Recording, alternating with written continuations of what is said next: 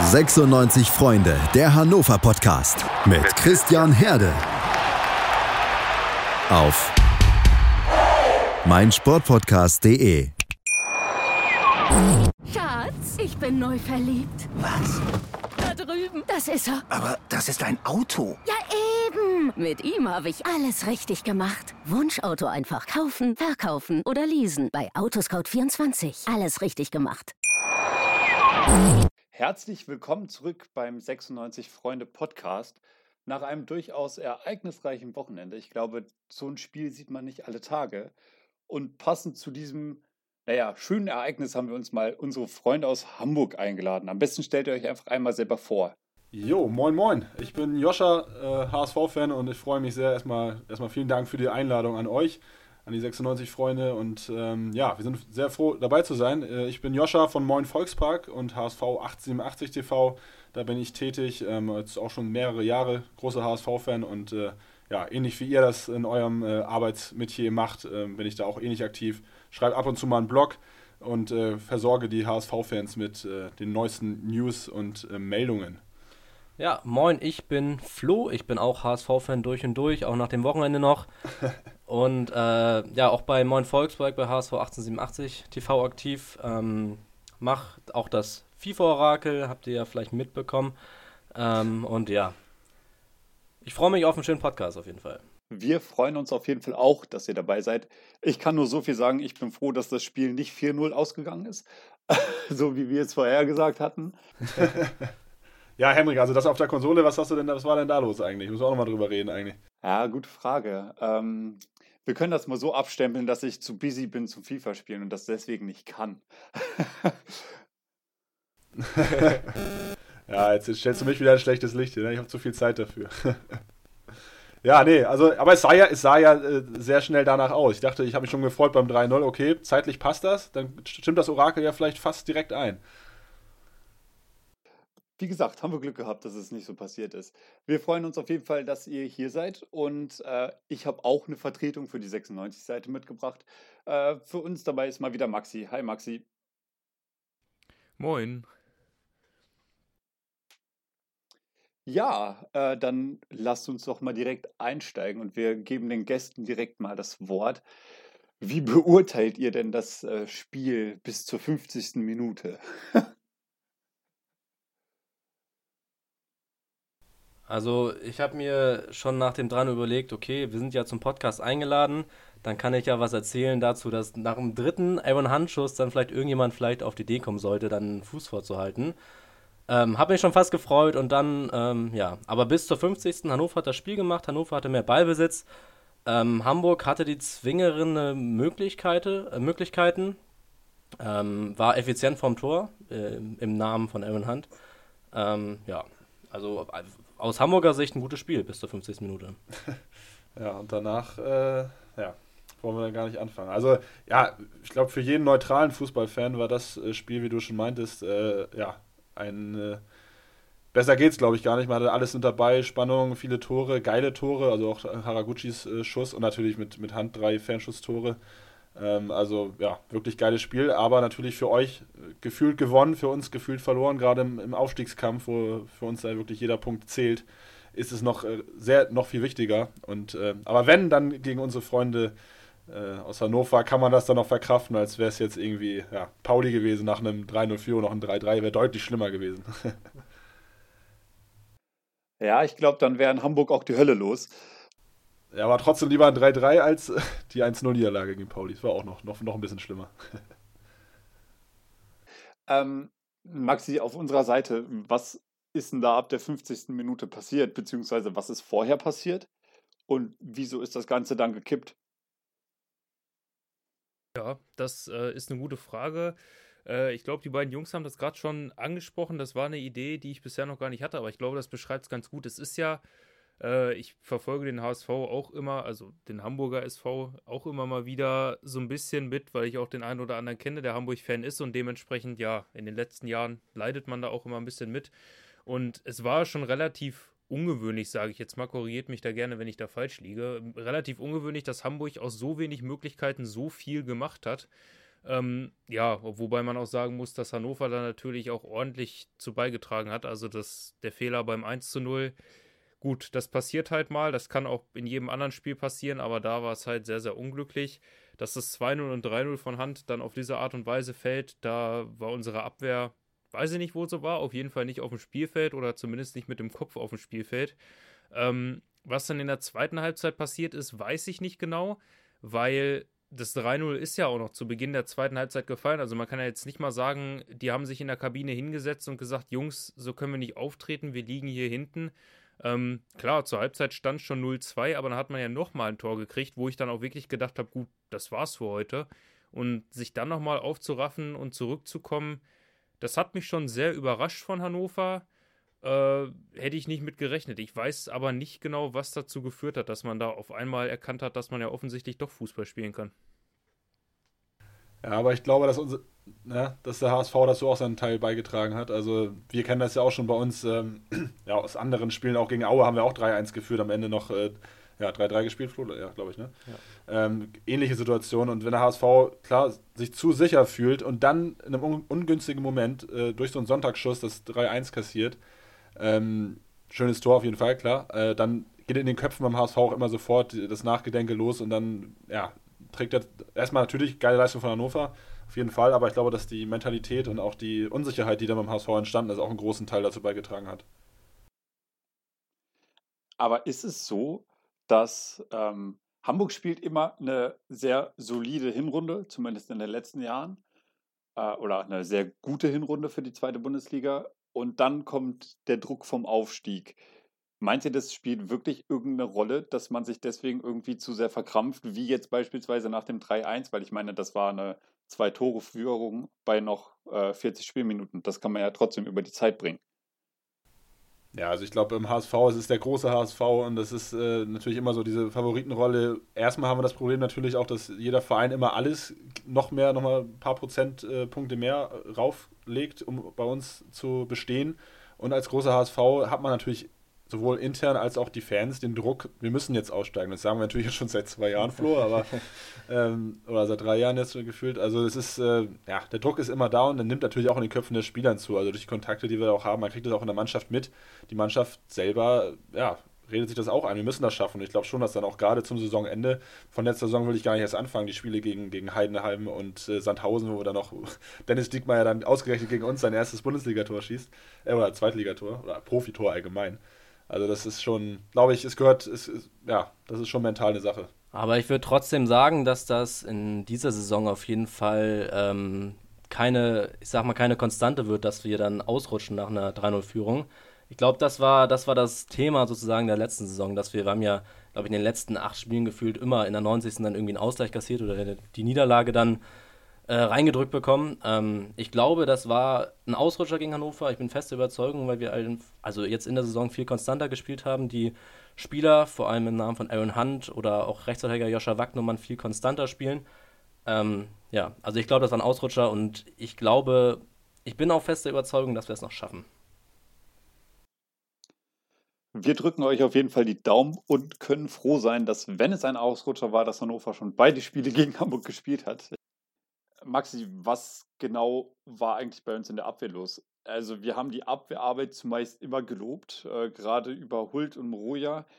Da haben wir immer sehr positiv geredet, aber das waren ja jetzt so große Löcher. Wie gesagt, Hand kam dreimal frei zum Schuss und es war mit Winsheimer dreimal fast die identische Kombination. Also das sieht selbst ein Kreisligaspieler, dass da irgendwas nicht gepasst hat. Und spätestens nach dem zweiten Tor, hast du ja gerade auch schon gesagt, hätte man da irgendwas verändern müssen.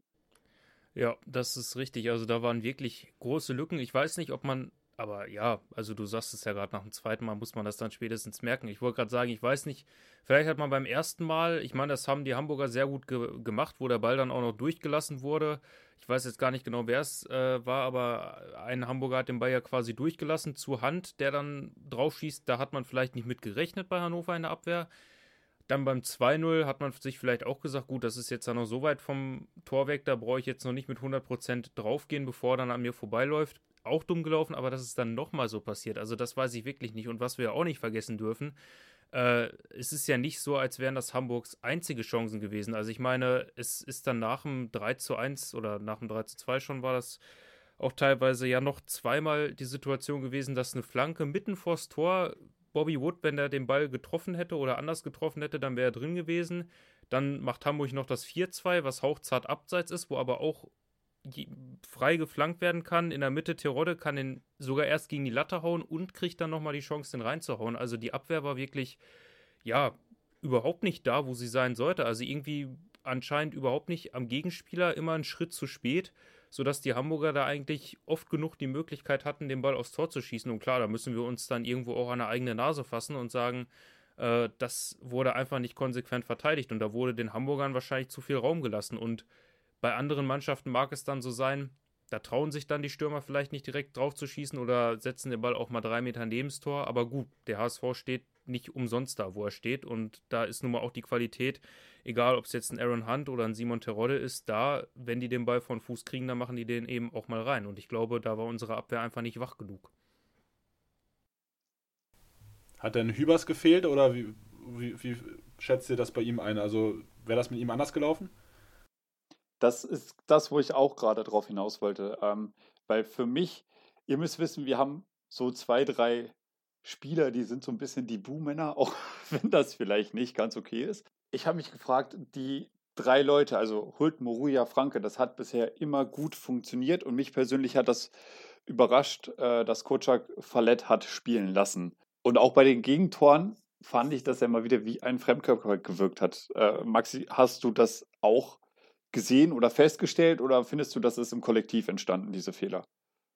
Ja, also ich fand schon, dass er, ja, ich sag mal, am krassesten da auch wieder herausgestochen hat am Sonntag. Klar, es waren, wie gesagt, wenn die Flanken zugelassen werden, da kann der Innenverteidiger nichts für, aber äh, mir fällt gerade zum Beispiel das 4-2 ein, wo Fallett sich, oder es war ja dann am Ende nicht das 4-2, aber das Abseitstor von Terodde, ähm, wo Fallett zweimal nichts macht. Er steht daneben und, und schaut Simon Terodde zu und auch davor geht man nicht auf Aaron Hunt zu, äh, um ihn irgendwie am Schuss zu hindern. Also ja, ich frage mich halt einfach jedes Mal, wenn ich das sehe, was mit Simon Fallett los ist. Ich glaube, ich habe es schon mal in diesem Podcast gesagt. Ich meine, der Mann hat vor drei Jahren Europa League Halbfinale gegen Chelsea gespielt mit Eintracht Frankfurt und jetzt kriegt er es irgendwie nicht hin, in der zweiten Liga irgendeinen Stürmer wegzuverteidigen. Und ich weiß nicht genau, woran es liegt. Ich weiß nicht, ob es mit Hübers besser gelaufen wäre. Ich könnte es mir aber gut vorstellen. Aber gut, Hübers war nun mal noch nicht verfügbar. Äh, ja, also ich denke mal, dass alle vier Sonntag nicht ihr bestes Spiel gezeigt haben, aber wahrscheinlich war leider auch Simon Fallett wieder ein sehr, sehr großer Unsicherheitsfaktor. Ja, das sehe ich auch so. Ihr habt es vorhin angesprochen, die Personalie Bobby Wood. Eigentlich ein interessanter Spieler. Also äh, bei Hannover war er schon nicht erfolgreich. In Hamburg ist er auch äh, erfolgreich im Geld verdienen, aber nicht in allem anderen. Wieso spielt der denn? Also sorry, äh, das ist jetzt vielleicht ein bisschen eine plakative Frage, aber Hamburg hat sehr viele Alternativen. Warum wirft man Bobby Wood ins Spiel? Das war mir irgendwie nicht wirklich verständlich. Ja, das ist ja echt schon also seit, seit Jahren so der Fall gewesen. Ich weiß nicht gerade jetzt nicht auf dem Kopf genau, wie lange er jetzt bei uns schon unter Vertrag steht und wie lange wir jetzt schon da die Millionen da im im Jahr zahlen. Es ist klar war die Verletzung oder die, die, die Corona-Infektion von, von Terodde natürlich ein Punkt. Und als Mittelstürmer, klar hätten wir auch Winsheimer äh, aufstellen können und starten können. Für viele verwunderlich, dass Winsheimer und Wood gestartet sind, auch gegen Heidenheim ja schon. Aber ich glaube, was, was zumindest an uns auch immer so getragen wurde, ist, dass er wirklich im Training sehr, sehr engagiert ist, sehr gute Leistung bringt und auch wirklich zeigt und sich anbietet. Ähm, muss man natürlich dann auch gucken als Trainer, wenn er das im Training so macht, gibt man ihm vielleicht mal die Chance. Die hat er jetzt bekommen und hat natürlich auch in zwei Spielen gezeigt, dass es halt einfach nicht, äh, ja, nicht qualitativ nicht ausreicht und äh, klingt hart, aber ich glaube, die meisten Hamburger, und wenn ich es für mich spreche, bin auch froh, wenn wir ihn jetzt im Sommer dann von der Gehaltsliste endlich runter haben. Ähm, aber ja, wenn er vom Typ ist, er wirklich ein cooler Typ und äh, aber fußballerisch, ja, wie du schon meintest, es ist äh, war bei euch ähnlich der Fall oder genauso der Fall, dass er wirklich, äh, ich glaube, seit, seit seiner Zeit bei Union hat er wirklich auch nichts mehr wirklich. Ich glaube, das erste Jahr bei Hamburg war noch recht erfolgreich, aber danach, danach ging es echt nur noch bergab. Ja. Aber davon könnt ihr ja auch ein Lied singen. Ja, äh, auf jeden Fall. Das, das können wir leider tun. Ich muss auch ganz ehrlich sagen, ich war nicht traurig, als das Kapitel vorbei war. Zum Thema Kapitel vorbei. Maxi, äh, es kam jetzt raus, dass Trumassi, der als teuerster Einkauf äh, und auch als einziger Einkauf verpflichtet wurde, die anderen waren ja alle kostenlos und haben sich Hannover angeschlossen, ähm, der soll jetzt wieder abgegeben werden. Ist er dir gegen Hamburg irgendwie zu irgendeiner Zeit aufgefallen? Äh, nee. Tatsächlich, um das mal so einfach zu beantworten, überhaupt nicht. Also, ähm, nee, gegen Hamburg tatsächlich nicht. Es gab ein paar Spiele in dieser Saison, wo er sicherlich ganz gut war, wo er auch gezeigt hat, was er kann oder wofür er geholt wurde oder warum er eben auch derjenige ist, der Geld gekostet hat im Sommer. Ja, aber in so einem Spiel wie gegen Hamburg eben wieder nicht. Also ich könnte mich jetzt gerade wirklich an keine Szene erinnern, wo ich sage, oder hat er äh, gut dazu beigetragen, dass wir da offensiv mal was geleistet haben und ja, so einen Namen jetzt in der Öffentlichkeit zu diskutieren, ist natürlich auch immer ein bisschen schwierig. Ich meine, ein paar Spiele haben wir ja noch. Auf der anderen Seite, wenn man sich sagt, gut, äh, wir haben jetzt 3-3 gegen Hamburg gespielt, also ich glaube, mittlerweile sollte auch der größte Optimist, äh, der bei Hannover tätig ist, realisiert haben, dass mit dem Aufstieg, das wird wohl nichts mehr. Das heißt, man bereitet sich auf die nächste Saison vor. Ich meine, das hat ja auch Martin Kind jetzt schon vorgegeben. Da macht es natürlich auch irgendwo Sinn, und wenn man dann einen radikalen Umbruch plant, und den haben wir ja auch schon in diesem Podcast öfter angesprochen, dass der wirklich mal nötig wäre und nicht immer nur so halb, ja, dann ist ein Spieler, der irgendwie nur in zwei von zehn Spielen sein volles Potenzial abrufen kann, sicherlich auch jemand, über den man diskutieren kann, ob man den weiter bezahlen will. Aber ich muss ganz ehrlich sagen, Trumasi hat immerhin fünf Scorerpunkte, wenn man das mal so festhalten mag als Pluspunkt. Und ich verstehe nicht, also mir ist so ein bisschen Suleimani auf dem linken Flügel ein Dorn im Auge. Äh, das verstehe ich einfach nicht, weil er hat seine Qualitäten durchaus, die hat er auch schon gezeigt, aber halt eben als Mittelstürmer. Und da wäre für mich persönlich ein Trumessi, der deutlich schneller ist. Und ich glaube, also das hat er zumindest bei Alaves in Spanien häufiger unter Beweis gestellt und auch bei Astana schon, er ist dribbelstark und er zieht auch mal nach innen und kann Flanken schlagen. Also er hat das Potenzial. Und wie gesagt, jetzt, das ist eine Scheißsaison in allen Belangen. Klar, Sachen auf Corona abzuwälzen ist immer ziemlich einfach, aber ich glaube, das bringt die Spieler schon ein bisschen aus, äh, aus dem Tritt. Und ich finde es da einfach viel zu früh zu sagen, okay, der war jetzt acht Monate bei uns und bevor die Transferphase überhaupt anfängt, hauen wir den jetzt wieder raus. Also, das ist für mich der komplett falsche Ansatz. Äh, da könnt ihr jetzt wahrscheinlich alle was zu sagen, weil das ist auch ein bisschen die Sache, wie mit den Spielern generell umgegangen wird. Das ist ja, so baut man die Akteure ja nicht auf. Und gerade wenn es mal eben nicht läuft, da sagt man einfach nur so, ja, hier, du weißt, wo die Tür ist, du hast jetzt noch deine acht Wochen und weißt, danach bist du eh weg. Also, ich finde das teilweise echt grenzwertig, wie man hier mit den Spielern umgeht. Und jetzt am Beispiel Trumessi, der ist mit seiner ganzen Familie nach Hannover gekommen, voller Vorfreude, ist jetzt, ich glaube, das fünfte Mal Papa geworden. Also ich finde, da braucht man auch ein bisschen Feingefühl. Ja, also um da nochmal einzuhaken, sicherlich, das ist ein Punkt, wo ich dir auf jeden Fall recht geben muss, dass äh, jetzt so auch in der Öffentlichkeit schon zu diskutieren, wie gesagt, finde ich schwierig. Dass man sich die Gedanken macht, grundsätzlich finde ich erstmal nicht schlimm weil, wie gesagt, wenn man, also, ich sag mal so, wenn man einen Gesamtplan hat und er nur einer von vielen Bausteinen ist äh, für einen Umbruch möglicherweise im Sommer, dann kann ich die Gedankenspiele auf jeden Fall verstehen. Das in der Öffentlichkeit zu behandeln ist natürlich schwierig. Und du sagst es auch, äh, auch wenn ich jetzt, wie gesagt, noch nicht, leider noch nicht so oft von Tumessi überzeugt wurde, es gibt auch Spieler aktuell bei uns auf dem Platz, die genauso wenig oder noch seltener überzeugen. Teilweise auch, weil Kenan Kocak sie auf Positionen aufstellt, wo man sich fragt, warum er das so macht. Ähm, aber es ist sicherlich schwierig für Tumessi an sich. Ähm, ja, und sicherlich auch schwierig mit dem Thema umzugehen. Aber ich, also ich denke, die Gedanken sich im Hintergrund zu machen, ist vernünftig. Ob das jetzt in der Öffentlichkeit diskutiert werden muss, das ist richtig. Das muss, denke ich mal, nicht unbedingt sein dieses Spieler-Hickhack, das gibt es bei Hannover ja schon seit Ewigkeiten. Anderes Beispiel, wo wir später noch darauf zu sprechen kommen, zum Beispiel Sebastian Ernst. Das hätte man auch nicht so früh publik machen dürfen, dass er wieder zurück zu 96 geht. Da hat sich der Fürther Vorstand, ich äh, weiß den Namen gerade nicht, die haben sich meiner Meinung nach zu Recht darüber aufgeregt. Äh, aber gibt es dieses Chaos in Hamburg auch?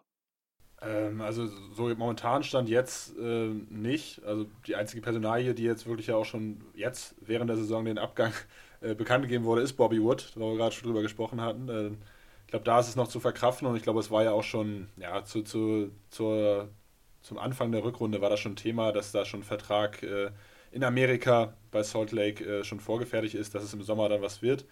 Ähm, und ansonsten ist momentan für HSV-Verhältnisse, was wir in den letzten Jahren oder ja, eigentlich schon immer beim HSV haben, dieses Chaos von Transfers, finde ich, seitdem Jonas Bold bei uns ja, am Start ist und äh, das alles leitet, äh, läuft es wirklich gut und es sickert auch nicht mehr so viel durch nach außen, auch bei den Transfers. Ähm, das hat man ja immer sofort die Gerüchte, jeder wusste sofort, was passiert. Und ich finde, dass momentan im HSV, was sowas angeht, das erste Mal wirklich äh, ja, souverän und mit einer Auswirkung nach außen wirklich äh, ja, super läuft. Ich weiß nicht, ob, das, ob du das anders siehst, Flo? Nee, ab, absolut genauso. Also ich bin auch ein richtiger Jonas Bold-Fan. Ähm, vor allem auch die Art und Weise, wie dann, also jetzt nicht, wie es äh, nach außen getragen wird, sondern auch wie die Transfers stattfinden, also was für Konditionen dann irgendwie im Vertrag sind, sei es von Ablöse, sei es Gehalt oder irgendwelche Klauseln. Also es hat sich alles zum Guten äh, gerichtet. Wir hatten da ja mal, ja, waren das jetzt vor fünf, sechs Jahren, da waren ja mal schlechtere Kandidaten bei uns in der Führungsetage. Das klingt doch alles sehr gut. Was mich auf jeden Fall mal interessieren würde, das ist jetzt natürlich eigentlich schon ein bisschen spät, äh, weil die Saison schon weiter vorangeschritten ist. Aber was sagt ihr eigentlich zu eurem Trainer? Weil ich war damals sehr, sehr überrascht, dass die Verpflichtung bekannt gegeben wurde. Also ich muss auch sagen, ich war genauso überrascht wie du. auch dann, äh, als klar waren viele Namen im Gespräch und ich habe Daniel Schuh natürlich schon wahrgenommen als, äh, als guten, sympathischen Trainer und ich muss aber auch jetzt sagen, dass er auch ein Faktor sein könnte, wie Flo schon am Anfang meinte, dass er auch mit ein Faktor ist, warum es vielleicht dieses Jahr wirklich klappen kann. Weil ich weiß nicht, ob ihr euch mal eine Pressekonferenz äh, angehört habt von ihm oder wo er mit dabei war, was der für eine Ruhe ausstrahlt. Und ich glaube auch, was der mit der Mannschaft macht. Ähm, ja, am Anfang waren wir alle überrascht, ähm, hatte auch nicht jeder auf dem Zettel, Daniel Thune. Ähm, aber jetzt im Nachhinein bin ich sehr, sehr glücklich darüber, weil ich glaube, er weiß, wo er die Mannschaft äh, anzusprechen hat und wen er anzusprechen hat. Hat ein gutes, äh, ja, gutes Personal auch in seiner in Mannschaftsrat gut zusammengestellt und ich glaube, dass äh, er mit ein Faktor ist von seiner Ausstrahlung und von seiner, ja, von seiner Führungsqualität, dass es dieses Jahr wirklich klappen kann. Und ich kann auch für viele HSV-Fans sprechen, dass wenn ein neuer Trainer kommt, ist die Anfangseuphorie eigentlich immer hoch gewesen und dann nach einem Jahr war es häufig so, naja, brauchen wir den noch? Und das ist bei Daniel Thune, also bis Stand jetzt äh, alles anders. Und der hatte auch, man, man sieht auch wirklich, dass er eine Spielidee hat, und auch alleine in der Variabilität in den Aufstellungen. Also der, also man kann ja eigentlich davon ausgehen, dass er nie die gleiche Aufstellung oder das gleiche System spielen lässt. Und ähm, ja, das, also es macht schon Spaß, macht Spaß. Variabilität in der Aufstellung ist ein ganz gutes Stichwort. Das haben wir in Hannover durchaus auch, aber ich glaube, da kann ich auch für alle Hannover-Fans sprechen. Diese Variabilität kann niemand nachvollziehen. Zu Anfang hatten wir das immer mit Schindler auf dem rechten Flügel, dass das keiner verstanden, äh, auf dem rechten Flügel sei schon, auf der rechten Abwehrseite, dass das keiner verstanden hat. Äh, jetzt, wie gesagt, bei mir ist es vor allem Suleimani auf links. Maxi, warum? Also es gibt ja durchaus gute Spiele von Hannover 96, die dann alle zwei Wochen, alle drei Wochen vielleicht mal kommen. Warum vertraut man nicht auf solche Aufstellungen? Also vorausgesetzt, es gibt jetzt keine Verletzungen wie die von Hübers, das ist klar. Aber warum ist da dieser Drang, das Gute umzustellen? Ja, äh, ich weiß nicht, ob Kenan Kocak vielleicht oder vielleicht auch welche Eindrücke er aus dem Training mitnimmt. Das wissen wir natürlich immer nicht, was er da auch probiert. Äh, aber es ist tatsächlich so, also dass es ja immer mal wieder Aufstellungen gibt, die wir uns anschauen und wo wir uns fragen, also was hat äh, der Spieler jetzt auf der Position verloren und warum lässt man da nicht jemanden spielen, der das auch kann oder wie es vielleicht auch im letzten Spiel gut geklappt hat. Ähm, also ich meine, die beiden Jungs haben das vorhin gut angesprochen, zum Beispiel wie Daniel Thune das in Hamburg macht. Das kann ja durchaus eine Stärke sein, wenn man da so variabel ist, auch verschiedene Spieler auf verschiedenen Positionen einsetzen kann.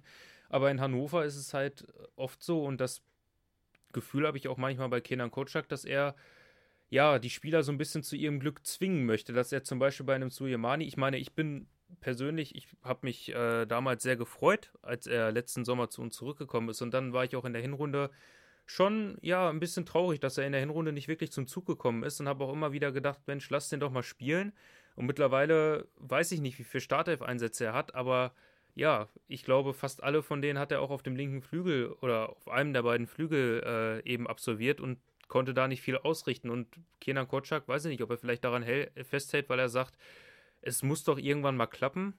Ähm, wie das ja auch bei Schindler der Fall war. Also wir erinnern uns noch mal ein paar Wochen zurück, da hat er ja auch gesagt, irgendwann wird das schon bei Schindler klappen und dann hatte er tatsächlich ein, zwei bessere Spiele. Ja, und danach ist er, also mittlerweile ist er ja nicht mal mehr im Kader. Das ist schon sehr, sehr komisch teilweise. Ich weiß nicht genau, welche Ziele Kenan Kocak da verfolgt. Also ob er wirklich Eindrücke aus dem Training wahrnimmt, wo er sagt, ich traue denen das zu, dass sie das auch im Pflichtspiel eben so auf den Positionen hinkriegen oder mit so einer veränderten Formation, weil die im Training einfach diese Woche gut zusammengespielt haben. Oder dass er sagt, äh, zum Beispiel, es lief jetzt gerade gut und jetzt packe ich den aber nochmal, jetzt packe ich zum Beispiel einen Suyemani nochmal auf den Flügel oder eine Muslia auf einmal auf die 10, weil ich glaube, der kann sich jetzt da nochmal in dem Spiel zeigen. Aber das Problem ist halt leider, dass es in den meisten Spielen bei uns nicht klappt und ja, vielleicht sollte man dann von seiner Linie, von seiner Variabilität auch so ein bisschen abrücken, wenn man merkt, damit tut man der Mannschaft jetzt vielleicht nicht den größten Gefallen. Du hast Muslia gerade angesprochen. Das war zum Beispiel auch was, was mich richtig geärgert hat. Haraguchi wird deutschlandweit, vielleicht sogar international wahrgenommen. Ich weiß nicht, wie viele Angebote der nach der Saison auf dem Tisch liegen haben wird, aber bei Hannover kann man froh sein, dass man ihn zumindest noch für die restliche Spielzeit im Kader hat. Und dann stellt Kotschak den auf die Doppelsechs neben Kaiser. Also, sorry, aber warum? Warum hat er, ich, ich verstehe das einfach nicht. Klar, Bijol hatte eine Länderspielreise, der war platt, kann man nachvollziehen, aber dann kann er doch einfach das System mal umstellen und oder nur mit einem Spieler im zentralen defensiven Mittelfeld auflaufen und den muss Lia da doch bitte raustun. Also, man kann Spieler auch durch die taktischen Vorgaben schlechter machen. So, und das habe ich schon mehrfach beobachtet und ich verstehe einfach nicht, was das soll. Keine Ahnung, da bin ich ratlos. Äh, dann sollten wir Herrn, Herrn Kotschak definitiv mal in diesen Podcast einladen. Wie ist denn das aus Hamburger Sicht? Nimmt man Hannover 96 da wahr, beziehungsweise wie nimmt man Hannover da wahr? Sieht man Hannover mit Aufstiegsambitionen und äh, handelt die auch als Aufstiegsfavorit oder äh, seid ihr dann doch nicht überrascht, wenn da immer wieder der Einbruch kommt? Ähm, ja, da würde ich einfach nochmal auf diesen Begriff äh, kompletten Umbruch eingehen, den ich ja vorhin schon mal genannt habe. Also ich, ja, Kenan Kocak ist, glaube ich, eine schwierige Personalie. Also ich meine, damals, als er gekommen ist, habe ich gedacht, okay, mal schauen, der war bisher bei Sandhausen, auch zweite Liga, mal schauen, was er bei uns so reißen kann, ob er da für sich vielleicht auch den nächsten Schritt gehen kann. Mittlerweile ist das anderthalb Jahre her und wir sind ehrlich gesagt nicht wirklich viel weiter. Also er hat übernommen, da waren wir, glaube ich, 12., 13., 14. und mittlerweile, ja, sind wir im oberen Mittelfeld statt im unteren Mittelfeld. Und um jetzt auch einfach mal den Vergleich zu Hamburg zu machen, ich meine, in Hamburg hat man, ja, ich, ich nenne es jetzt einfach mal den Mut gehabt, letztes Jahr zu sagen, klar, das Ende der Saison, das, das war eine Katastrophe und äh, ich glaube, da hat wahrscheinlich oder haben wahrscheinlich die wenigsten, da könnt ihr ja gleich vielleicht auch nochmal drauf eingehen, die wenigsten gesagt, ja, aber es war doch eigentlich auch ganz okay. Wir haben doch eine ganz okay Saison gespielt, bis zum 32. Spieltag zumindest. Aber trotzdem hat man gesagt, gut, wir sind Vierter geworden, wir haben unser Ziel nicht erreicht, wir machen jetzt einen klaren Cut. Dieter Hecking ist nicht mehr unser Trainer, wir suchen uns einen neuen. Auch wenn wir vielleicht gerade noch gar nicht die 1A-Lösung haben, den großen Namen. Am Ende ist es ein Daniel Thune geworden, der ja auch bei Osnabrück jetzt noch nicht die Mega-Aufgaben hatte. Aber der hat sich in Hamburg ja auch weiterentwickelt. Und ja, um jetzt nochmal diesen Begriff von diesem Umbruch in den Mund zu nehmen, theoretisch, meiner Meinung nach, müsste man dann vielleicht auch tatsächlich sagen, ich meine, man ist im Sommer mit dem Anspruch daran gegangen, wir wollen aufsteigen, wir wollen um den Aufstieg mitspielen. Wir stehen jetzt, glaube ich, im Moment auf Platz 9. Wir können eigentlich nicht mehr aufsteigen, ähm, wenn man es realistisch sieht. Theoretisch müsste man sich hinsetzen und wirklich mal fragen, glauben wir, dass wir mit Kenan Kotschak noch aufsteigen können? Oder wird es in der nächsten Saison wieder so laufen? Werden wir wieder gute Spiele haben, aber auch Spiele haben, wo es wieder schlechter läuft und am Ende sind wir wieder nur im Mittelfeld? Und also ich glaube nicht, dass Kenan Kotschak die Truppe nicht im Griff hat. Ich glaube auch nicht, dass er ein schlechter Trainer ist, aber ich weiß wirklich nicht, ob es mit ihm dafür reichen könnte, aufzusteigen. Und wenn man das in Frage stellt, ja, dann muss man ihn vielleicht auch in Frage stellen. Und auch wenn man auch in Hannover gerade wahrscheinlich nicht die Situation hat, dass man jetzt die 1A-Lösung vor Augen hat und sagt, ja gut, da ist ein besserer auf dem Markt und den schnappen wir uns im Sommer, muss man sich vielleicht trotzdem mal überlegen, ob man Kenan Kocak austauscht. Also ich bin keiner, der jetzt direkt sagt, Kocak raus. Ich bin aber auch kein großer Fan mehr von ihm. Und wie gesagt, wenn man sich jetzt die, erst, die letzten anderthalb Jahre mal realistisch betrachtet, dann muss man sich die Frage, glaube ich, tatsächlich stellen, ob er noch der Richtige ist. Da kann ich mich definitiv anschließen. Also ich meine, er hat einen Punktedurchschnitt von knapp 1,5. Das ist für Hannover Verhältnisse jetzt eigentlich gar nicht so schlecht. Aber ich beobachte immer wieder, dass 96 vor allem schon in der ersten Halbzeit in so eine Art Lethargie verfällt. Und das darf einfach nicht passieren. Und so kann man definitiv auch nicht aufsteigen. Und Hannover braucht meiner Meinung nach an der Seitenlinie einen extrovertierten Typen. Und ein solcher ist Kocak meiner Meinung nach nicht. Und das merkt man halt eben auch. Also es gab mal ein, zwei Spiele, da gab es eine Halbzeitansprache und danach ist die Mannschaft aufgewacht. Aber das sollte für mich eigentlich keine Ausnahme sein, sondern ich finde, wenn man aufsteigen will, muss dieser Aha-Effekt der Regelfall sein. Aber das Problem ist gar nicht nur Kocak. Also ich glaube, der ganze Trainerstab ist suboptimal aufgestellt. Also wenn wir uns jetzt zum Beispiel Saric anschauen als Co-Trainer, da hatten wir ja jetzt letzte Saison das Spiel gegen Heidenheim, was man 4-0 verloren hat, nachdem man groß angekündigt hat, ja, wir lassen jetzt unseren Co-Trainer mal ran. Dann dieses Jahr das Spiel in Würzburg, als Coacher kurzfristig ausgefallen ist, wo alle gesagt haben, ah, die haben wir im Pokal abgezogen, das ist der Tabellen 18., das schaffen wir wieder locker. Da ist man auch auf die Nase gefallen.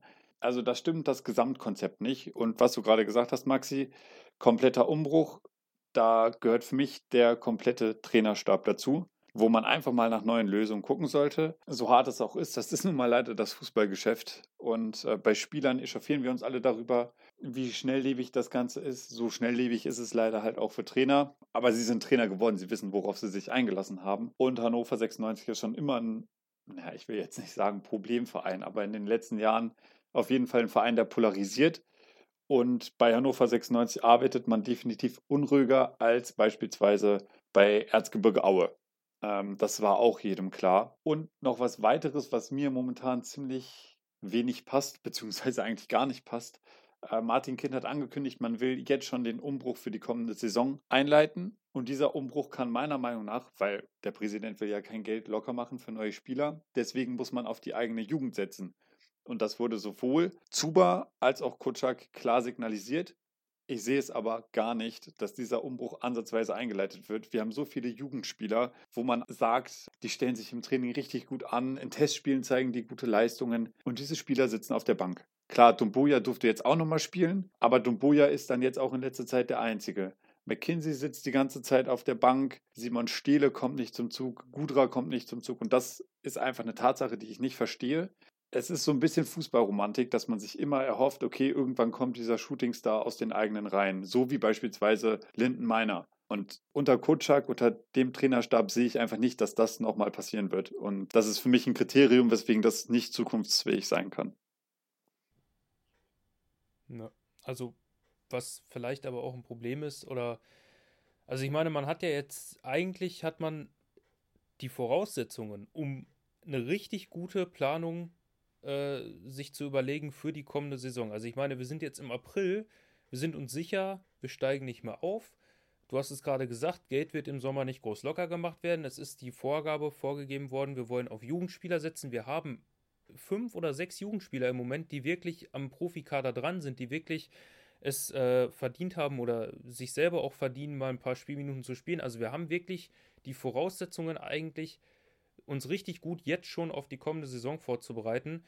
Ja, und da muss man vielleicht dann tatsächlich den Mut haben zu sagen, gut, wenn das mit dem Trainer nicht geht, weil der Trainer das vielleicht so noch nicht will oder weil der Trainer da zu unflexibel ist oder weil wir auch einfach in diesem Trainer nicht unseren Aufstiegstrainer sehen, dann hat man jetzt eigentlich genug Zeit, sich umzuschauen nach einer Alternative, weil wie gesagt, es ist jetzt nicht unbedingt die 1A-Lösung vielleicht gerade auf dem Markt, aber ich meine, äh, Martin Kind oder vielleicht auch ein Gary Zuber, ist natürlich auch die Frage, wie weit der dann noch in der Diskussion steht. Die haben ja auch ihre Kontakte und die wissen mehr als wir, die hier schon vorm Schreibtisch nur sitzen. Und dementsprechend ist das vielleicht auch eine Personalie, über die man auch intern mal reden sollte. Ich, wir können es uns natürlich wünschen, ob es wirklich passiert. Ich habe da leider meine Zweifel dran. Ähm, ja, da würde ich einfach nochmal auf diesen Begriff äh, kompletten Umbruch eingehen, den ich ja vorhin schon mal genannt habe. Also ich ja, Kenan Kocak ist, glaube ich, eine schwierige Personalie. Also ich meine, damals, als er gekommen ist, habe ich gedacht, okay, mal schauen, der war bisher bei Sandhausen, auch zweite Liga, mal schauen, was der bei uns so reißen kann, ob er da für sich vielleicht auch den nächsten Schritt gehen kann. Mittlerweile ist das anderthalb Jahre her und wir sind ehrlich gesagt nicht wirklich viel weiter. Also er hat übernommen, da waren wir, glaube ich, 12., 13., 14. und mittlerweile, ja, sind wir im oberen Mittelfeld statt im unteren Mittelfeld.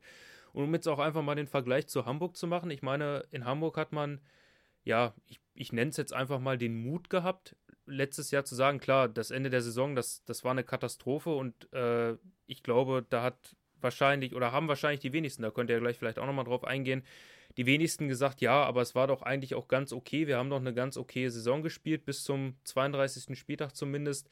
Aber trotzdem hat man gesagt, gut, wir sind Vierter geworden, wir haben unser Ziel nicht erreicht, wir machen jetzt den klaren Cut. Dieter Hecking ist nicht mehr unser Trainer, wir suchen uns einen neuen. Auch wenn wir vielleicht gerade noch gar nicht die 1A-Lösung haben, den großen Namen. Am Ende ist es ein Daniel Thune geworden, der ja auch bei Osnabrück jetzt noch nicht die Mega-Aufgaben hatte. Aber der hat sich in Hamburg ja auch weiterentwickelt. Und ja, um jetzt nochmal diesen Begriff von diesem Umbruch in den Mund zu nehmen, theoretisch, meiner Meinung nach, müsste man dann vielleicht auch tatsächlich sagen, ich meine, man ist im Sommer mit dem Anspruch daran gegangen, wir wollen aufsteigen, wir wollen um den Aufstieg mitspielen. Wir stehen jetzt, glaube ich, im Moment auf Platz 9. Wir können eigentlich nicht mehr aussteigen, ähm, wenn man es realistisch sieht. Theoretisch müsste man sich hinsetzen und wirklich mal fragen, glauben wir, dass wir mit Kenan Kotschak noch aufsteigen können? Oder wird es in der nächsten Saison wieder so laufen? Werden wir wieder gute Spiele haben, aber auch Spiele haben, wo es wieder schlechter läuft und am Ende sind wir wieder nur im Mittelfeld? Und also ich glaube nicht, dass Kenan Kotschak die Truppe nicht im Griff hat. Ich glaube auch nicht, dass er ein schlechter Trainer ist, aber ich weiß wirklich nicht, ob es mit ihm dafür reichen könnte, aufzusteigen. Und wenn man das in Frage stellt, ja, dann muss man ihn vielleicht auch in Frage stellen. Und auch wenn man auch in Hannover gerade wahrscheinlich nicht die Situation hat, dass man jetzt die 1A-Lösung vor Augen hat und sagt, ja gut, da ist ein besserer auf dem Markt und den schnappen wir uns im Sommer, muss man sich vielleicht trotzdem mal überlegen, ob man Kenan Kotschak austauscht. Also ich bin keiner, der jetzt direkt sagt, Kotschak raus. Ich bin aber auch kein großer Fan mehr von ihm. Und wie gesagt, wenn man sich jetzt die, erst, die letzten anderthalb Jahre mal realistisch betrachtet, dann muss man sich die Frage, glaube ich, tatsächlich stellen, ob er noch der Richtige ist. Ich glaube auch nicht, dass sich da so viel verändern wird, wie wir es hoffen, aber das ist bei Hannover 96 ja schon definitiv länger der Fall, dass das nicht so vonstatten geht, wie man es als Fan gerne hätte. Ich habe generell das Gefühl, dass die Fernbeziehung bei Hannover 96, wenn man jetzt mal lange zurückblickt, deutlich schlechter geworden ist. Und sie ist auch immer noch sehr angespannt. Äh, Hannover ist eine Art Pulverfass, also das kann sehr schnell explodieren jüngstes Beispiel oder eines der jüngeren Beispiele, äh, Schlammschlacht mit Schlaudraff. Schlaudraff ist eine Vereinsikone, wenn man sich mit dem vor Gericht dann kloppen muss, weil man da irgendwas in den Verträgen äh, versemmelt hat. Also da macht man sich bei den Fans halt wirklich nicht beliebt. Wie ist denn das in Hamburg? Äh, ist da zwischen den Fans und dem Vorstand bzw. dem Trainerstab alles koscher? Ja, soweit jetzt gerade wieder auch. Natürlich war 2018 dann mit dem, mit dem Abstieg natürlich erstmal so ein, klar, so ein kleiner Einbruch. Ähm, aber was auch interessant ist, jetzt gerade bei uns zum Beispiel steht die äh, Wahl des äh, Supporters Club an, also die Fanbeziehung. Ich war selber jetzt letztes Jahr beim, bei der Fanbetreuung zu Gast, habe mit dem mal geschnackt, ähm, auch um die Beziehung, die sind auch sehr interessiert dran. Ähm, wie ist unsere Sicht auf den Verein, wie, sind, wie ist unsere Sicht so auf die Dinge? Ähm, also die bemühen sich da schon auch von Vereinsseite aus, was ich wirklich auch sehr, sehr cool finde. Ähm, aber klar, der, der Abstieg war natürlich ein großer Einbruch, was dann aber auch wieder darum führte, dass viele Fanclubs und auch viele Fans sich zunächst natürlich abgewendet haben, aber im Gespräch mit, dem, mit der Fernbetreuung haben wir dann gesagt bekommen, dass äh, nach dem Abstieg, also wirklich nach so ein paar Monaten, als dann die neue Saison ging, dass dann mal deutlich mehr Anmeldungen für Mitgliedschaften reingekommen sind. Also seitdem wir dann abgestiegen sind, sind fast jetzt mehr Mitglieder und mehr Fanclubs äh, aktiv, als wir noch in der ersten Liga hatten. Und ich finde, das zeigt auch nochmal beim HSV, was für ein Wahnsinns, äh, ja, was für eine Wahnsinns-Fangemeinschaft wir haben. Klar gibt es das immer und man merkt es natürlich auch bei uns in den Foren, das wird bei euch wahrscheinlich anders sein. Aber wenn mal ein Spiel scheiße läuft äh, oder mal eins verliert, oder wir haben auch gegen Würzburg da das Spiel kläglich verloren, was dann wieder, natürlich gibt es dann immer die Fans, die sofort dann auch gleich äh, Trainer anzweifeln oder die Mannschaft anzweifeln. Aber ich finde, im Großen und Ganzen ist äh, ähnlich, wie das sportlich läuft und auch vom, äh, vom, von den Transfers und von den äh, Tätigkeiten, die gemacht werden vom, vom Vorstand oder von der Führung, ähm, sowohl auch bei den Fans läuft es momentan wirklich beim HSV konstant gut. Ja, kann ich mich absolut anschließen. Das Einzige, was man noch anmerken kann, ist, dass teilweise äh, Beziehungen bei Fans und Spielern ist es so, also wir haben, ihr habt es ja vorhin angesprochen, dass ihr irgendwelche Boommänner habt, die haben wir natürlich auch bei uns und das merkt man auf sozialen Medien schon, dass da irgendwie vor allem Gideon Jung wird immer rausgepickt, dass dann, wenn, wenn man verliert, dass dann der immer dafür verantwortlich gemacht wird, ähm, falls er natürlich gespielt hat. Oder jetzt ein Beispiel aus der Hinrunde, Sonny Kittel, die gelb-rote Karte gegen Hannover. Da, also der wurde ja so attackiert auf Instagram, dass er seinen Account gelöscht hat oder deaktiviert hat. Ähm, das ist das Einzige, was man anmerken kann, Fans und Spieler, aber sonst äh, sieht eigentlich alles sehr gut aus. Das äh, klingt schön. Ich glaube, das hätten wir etwas, etwa 180 Kilometer südlich von euch, hätten wir das, glaube ich, auch gerne, diese Situation. Ich hoffe mal, dass sich das bei 96 definitiv irgendwann wieder einrenkt. Aber wir wollen mal nicht alles schlecht machen. Wir hatten auch schon Phasen, wo die Fans lieber zu den Amateuren gegangen sind als zu den Profis. Ähm, ich glaube, das haben wir hoffentlich hinter uns gelassen. Ja, aber ich glaube auch vielleicht da, da nochmal einzuhaken. Also ich, wie, wie ihr schon meinte, dieser komplette Umbruch ähm, würde, glaube ich, aus meiner Sicht extern jetzt äh, auch vielleicht durch meine Einblicke, die ich in den Verein bekommen habe, glaube ich, ganz gut tun, sowohl für die Fans als auch ja, allgemein für, die, für den Verein, dass man sagt, man, man, äh, ja, man krempelt einmal alles um, Trainer äh, raus, äh, weiß nicht, was mit was Zuba für ein Standing hat, das äh, weiß ich nicht genau, das muss ich vielleicht nochmal sagen, ob da jetzt auch, aber dass man wirklich da auch mal alles umkrempelt, wie es beim HSV natürlich auch schon oft gemacht wurde, aber jetzt hat es meines Erachtens ja wirklich geklappt und ich wünsche mir natürlich dann auch für, für euch, äh, dass es dann irgendwie auch zeitnah in den nächsten Saisons dann auch ähm, ja, aufwärts geht und ich glaube aber, dass da so, so eine Art ja, gröberer Umbruch dann irgendwie auch längerfristig unvermeidbar ist. Maxi, kann man einen groben Umbruch denn ohne Geld machen? Also ein Unternehmen kann definitiv keinen Umbruch ohne Geld wagen.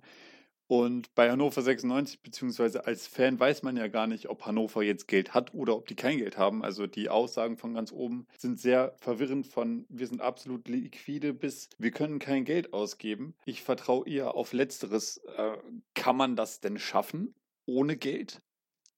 Ähm, das ist natürlich schwierig. Ich, also genau, es, das ist erstmal das erste Problem, dass auf der einen Seite wird sich hingestellt und gesagt, äh, dieser Lieblingssatz, glaube ich, von Martin Kind, wir sind vollumfänglich handlungsfähig und dann eine Woche später heißt es, wir können im Sommer keine Ablösen zahlen, weil äh, wir können da kein Geld investieren. Ist natürlich schwierig, so einen Umbruch ohne wirkliches Geld äh, voranzutreiben. Ja, auf der anderen Seite, weiß ich nicht, vielleicht fehlt auch so ein bisschen der Optimismus, so ein bisschen die Energie. Ich meine, was mir jetzt gerade im Vergleich zum HSV nochmal eingefallen ist, wo ihr es auch gerade erzählt hattet, äh, dann, wo der Abstieg so ein paar Monate her war, dass dann auch wirklich von außen irgendwie mehr Euphorie reingetragen wurde und das, obwohl ihr jetzt ja auch schon im dritten Jahr in der zweiten Liga seid, also zweimal der Aufstieg nicht geklappt hat, hat man, oder habe ich zumindest trotzdem das Gefühl, dass man bei Hamburg immer noch zusammensteht und sagt, wir wollen das jetzt schaffen und es wäre auch wirklich schlimm und ärgerlich, wenn es dieses Jahr nicht klappt.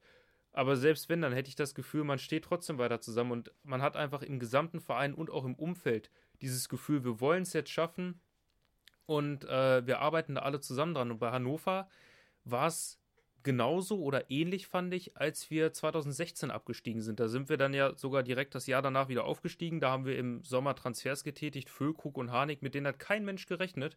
Die haben aber die Menschen oder die Fans so euphorisiert, dass wir es dann auch alle zusammen geschafft haben. Und jetzt ist man gerade im Verein und außenrum in so einer Phase irgendwie, ja, dann hat man kein Geld, will man kein Geld in der Hand nehmen, man weiß gar nicht, was ist überhaupt mit unserem Verein los.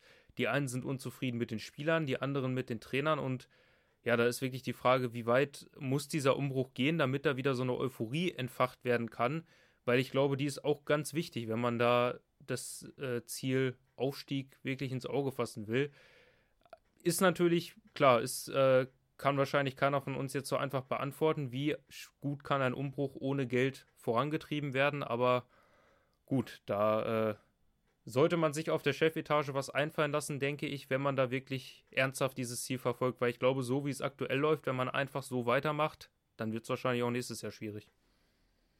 Aber ich glaube auch, dass ohne Geld ist ja auch jetzt gerade beim HSV vielleicht ist eins der Beispiele, äh, dass man jetzt immer Möglichkeiten hat. Klar, kommt es dann auch immer darauf an, wer die äh, Transfers tätigt oder wer auch dann vielleicht da die Möglichkeiten hat.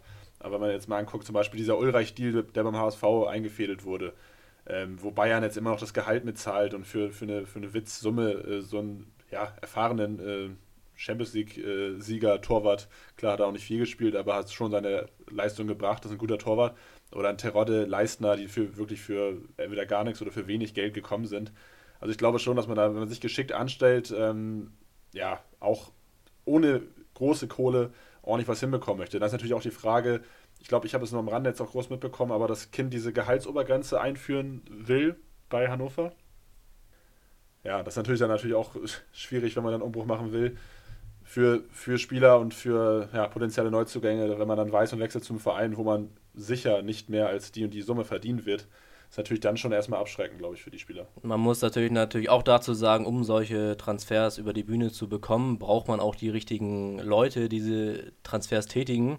Und das fängt dann ja immer intern an. Also das ist ja, ist dann ja die Chefetage, der Sportvorstand, der oder die Kaderplaner, die dann äh, die Transfers tätigen. Ähm, also dann da sind wir halt extrem gut aufgestellt und so. Wir haben ja auch so einen kleinen Umbruch gehabt diese Saison. Also wir haben ja extrem, wie Joscha schon mal, extrem viele gute ablösefreie Spieler bekommen. Und ähm, ja, wenn man die richtigen Leute hat, dann ist es auf jeden Fall möglich, würde ich sagen.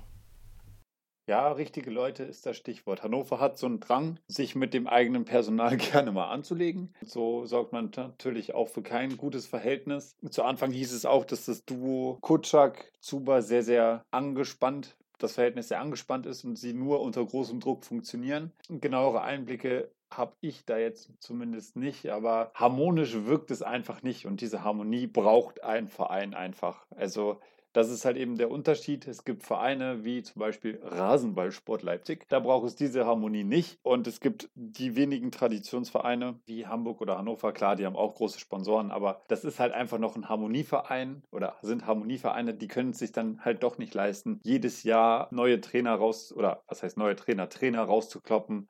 Manager rauszuhauen. Hannover hat zum Beispiel Riesenprobleme, weil man noch ach so viele Gehälter zahlen muss. Ja, da sollte man vielleicht auch mal sich in Konstanz üben. Und Martin Kind sollte vielleicht mal probieren, einem Trainer etwas länger zu vertrauen oder einem Vorstand, anstatt sie immer direkt vor die Tür zu setzen. Das ist nämlich auch keine Lösung. Ja, oder ihr, ihr holt euch einfach äh, Simon Terodde, wenn er als Zweitligastürmer dann äh, eigentlich quasi jeden Verein zum Aufstieg schießt, dann äh, glaube ich, würden wir ihn, wenn, lieber zu euch geben als zu Schalke, wenn sie absteigen. Der sollte ja schon ein paar Mal kommen. Ich glaube zweimal war der schon im Gespräch, aber da muss man aber auch ganz ehrlich sagen, Hannover ist halt leider unter anderem jetzt zusätzlich noch wegen der Gehaltsobergrenze. Wenn man jetzt die Vereine mit dem absteigenden Verein vergleicht, angenommen der VfB Stuttgart würde absteigen und ein Spieler müsste sich zwischen Hannover 96 und dem Absteiger entscheiden. Ich bin mir ziemlich sicher, der würde nie zu Hannover gehen. Das ist halt einfach das Problem. Und genau deswegen muss man nämlich auf die Jugend setzen, weil man mit 400.000 Gehaltsobergrenze nicht den gestandenen Zweitliga-Profi anlocken kann, auch wenn 400.000 natürlich eine abartige Summe Geld ist. Und das, äh, wie wir es schon besprochen haben, sehe ich momentan einfach nicht bei der jetzigen Konstellation. Ja, aber ist natürlich auch nochmal wichtig, was gerade bei uns jetzt in dieser Saison auffällt, dass ja nur mit jungen Leuten äh, und Talenten ist es dann auch irgendwie nicht. Das haben wir Jahre zuvor, dass wir wirklich auch viel darauf gebaut haben. Aber gerade jetzt, wo wir dann so Leute wie Leistner und Terodde Leibold ja die Erfahrung mitbringen und auch wirklich diese, ja, die jungen Wilden, die wir dann auch haben mit Ambrosius und Wagnumann, die dann auch ja, konstant gute Leistung bringen. Diese Mix, dieser Mix, den wir momentan jetzt im Kader haben, ist, glaube ich, beim HSV stand jetzt mit das äh, ja, Ass im Ärmel, was wir jetzt im Aufstieg, glaube ich, noch haben. Maxi, hat Hannover so ein Ass im Ärmel? Äh, ja, ist natürlich schwierig. Also ich meine, die erfahrenen Spieler, die wir jetzt momentan im Kader haben, die sind nun mal leider nicht auf dem Level von einem Terodde oder einem Leistner oder auch einem Leibold oder auf dem Level, wie die spielen können und wie die vielleicht auch andere mitreißen können. Ich denke mal, Jugendspieler, da haben wir vorhin schon drüber gesprochen, da brauchen wir uns eigentlich nicht verstecken. Da haben wir äh, mehrere, die die Qualität haben, da durchaus mal zu spielen. Aber ja, die Mischung, die ist einfach nicht weiß ich nicht. Es ist, wie gesagt, es ist nicht so, dass man im Moment auf den Kader von Hannover schaut oder sich auch ein Spiel von Hannover anschaut. Jetzt vielleicht mal äh, die letzten 30 Minuten am Sonntag ausgenommen, wo man sagt, boah, das sind aber Jungs, die schaue ich mir gerne an. Oder das sind Namen, bei denen äh, habe ich Spaß oder da freue ich mich auf den Fußball. Und gut, das heißt jetzt nicht, weil ein Spieler wie zum Beispiel Tim Leibold, also ich finde, der wirkt einfach nach außen sympathisch, der wirkt wie jemand, der die Mannschaft auch mitreißen und motivieren kann. Nur weil Hannover da jetzt keinen hat, der auf den ersten Blick direkt auch so wirkt, heißt es natürlich nicht, dass es intern vielleicht keinen gibt, der die anderen mitreißen kann, aber weiß ich nicht. Ich sehe im Moment, wie gesagt, bei uns nicht äh, diese Typen, die da vorweggehen können und auch diese Euphorie einfach. Also ich komme irgendwie immer wieder zur Euphorie und ich muss auch immer wieder, gerade wo wir jetzt daran denken und auch diese Parallelen zum HSV ziehen, muss ich halt eben immer wieder an diese Saison 16, 17 denken, äh, klar, da sind wir direkt wieder aufgestiegen. Jetzt werden wir bald wahrscheinlich in die dritte Zweitligasaison in Folge gehen. Aber es ist einfach im Moment nicht so, als würde ich in uns einen Verein sehen, der aufsteigen kann. Ja, zumal wenn man einmal richtig in der zweiten Liga gefangen ist, dann wird das auch erstmal so bleiben. Siehe Paderborn, gut, jetzt mal den Ausrutscher nach oben, äh, den denken wir uns jetzt mal weg, der dann mal wieder da war, aber die wurden ja erstmal ordentlich durchgereicht und das ist so ein Horrorszenario, aber es ist leider Gottes gar nicht so abwegig. Ja, also genau. Oder auch, ich meine, da gibt es ja in der Vergangenheit auch genug andere Vereine.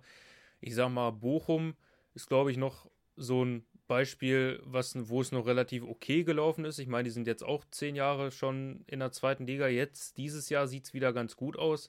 Haben jetzt auch wieder einen Kader zusammen, wo eine Menge guter Jungs dabei sind. Aber gut, die mussten halt ja auch eine Ewigkeit jetzt in der zweiten Liga verbringen.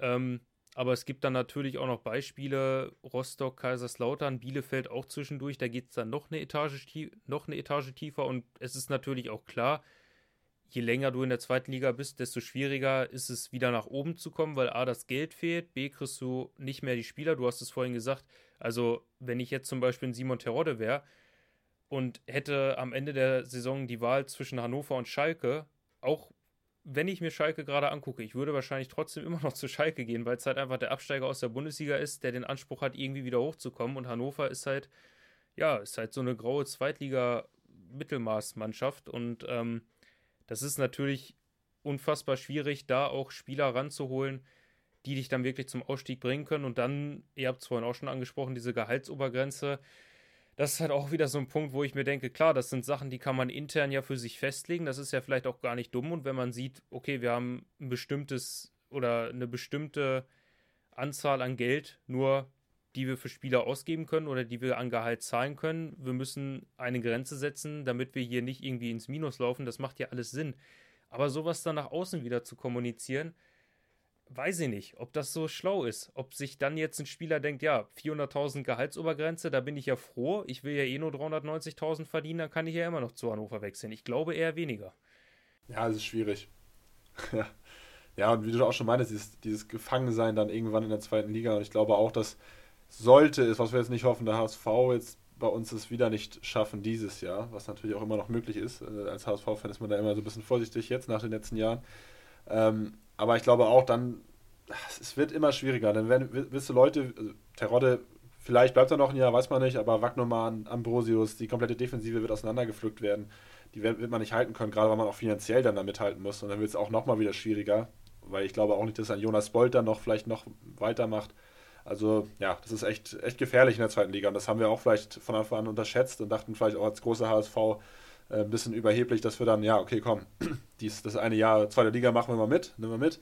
Äh, vielleicht mal ganz, ganz interessant, aber ja, jetzt hängen wir da auch mittendrin und es ist auch noch nichts äh, sicher, ob wir es dieses Jahr schaffen. Apropos interessant, äh, darauf kann man sich jedenfalls freuen. Die neue Zweitligasaison wird von den Namen her auch sehr interessant. Also auf Schalke freue ich mich dann schon auch. Und man stelle sich jetzt mal vor, es steigt irgendwie Hertha BSC noch ab.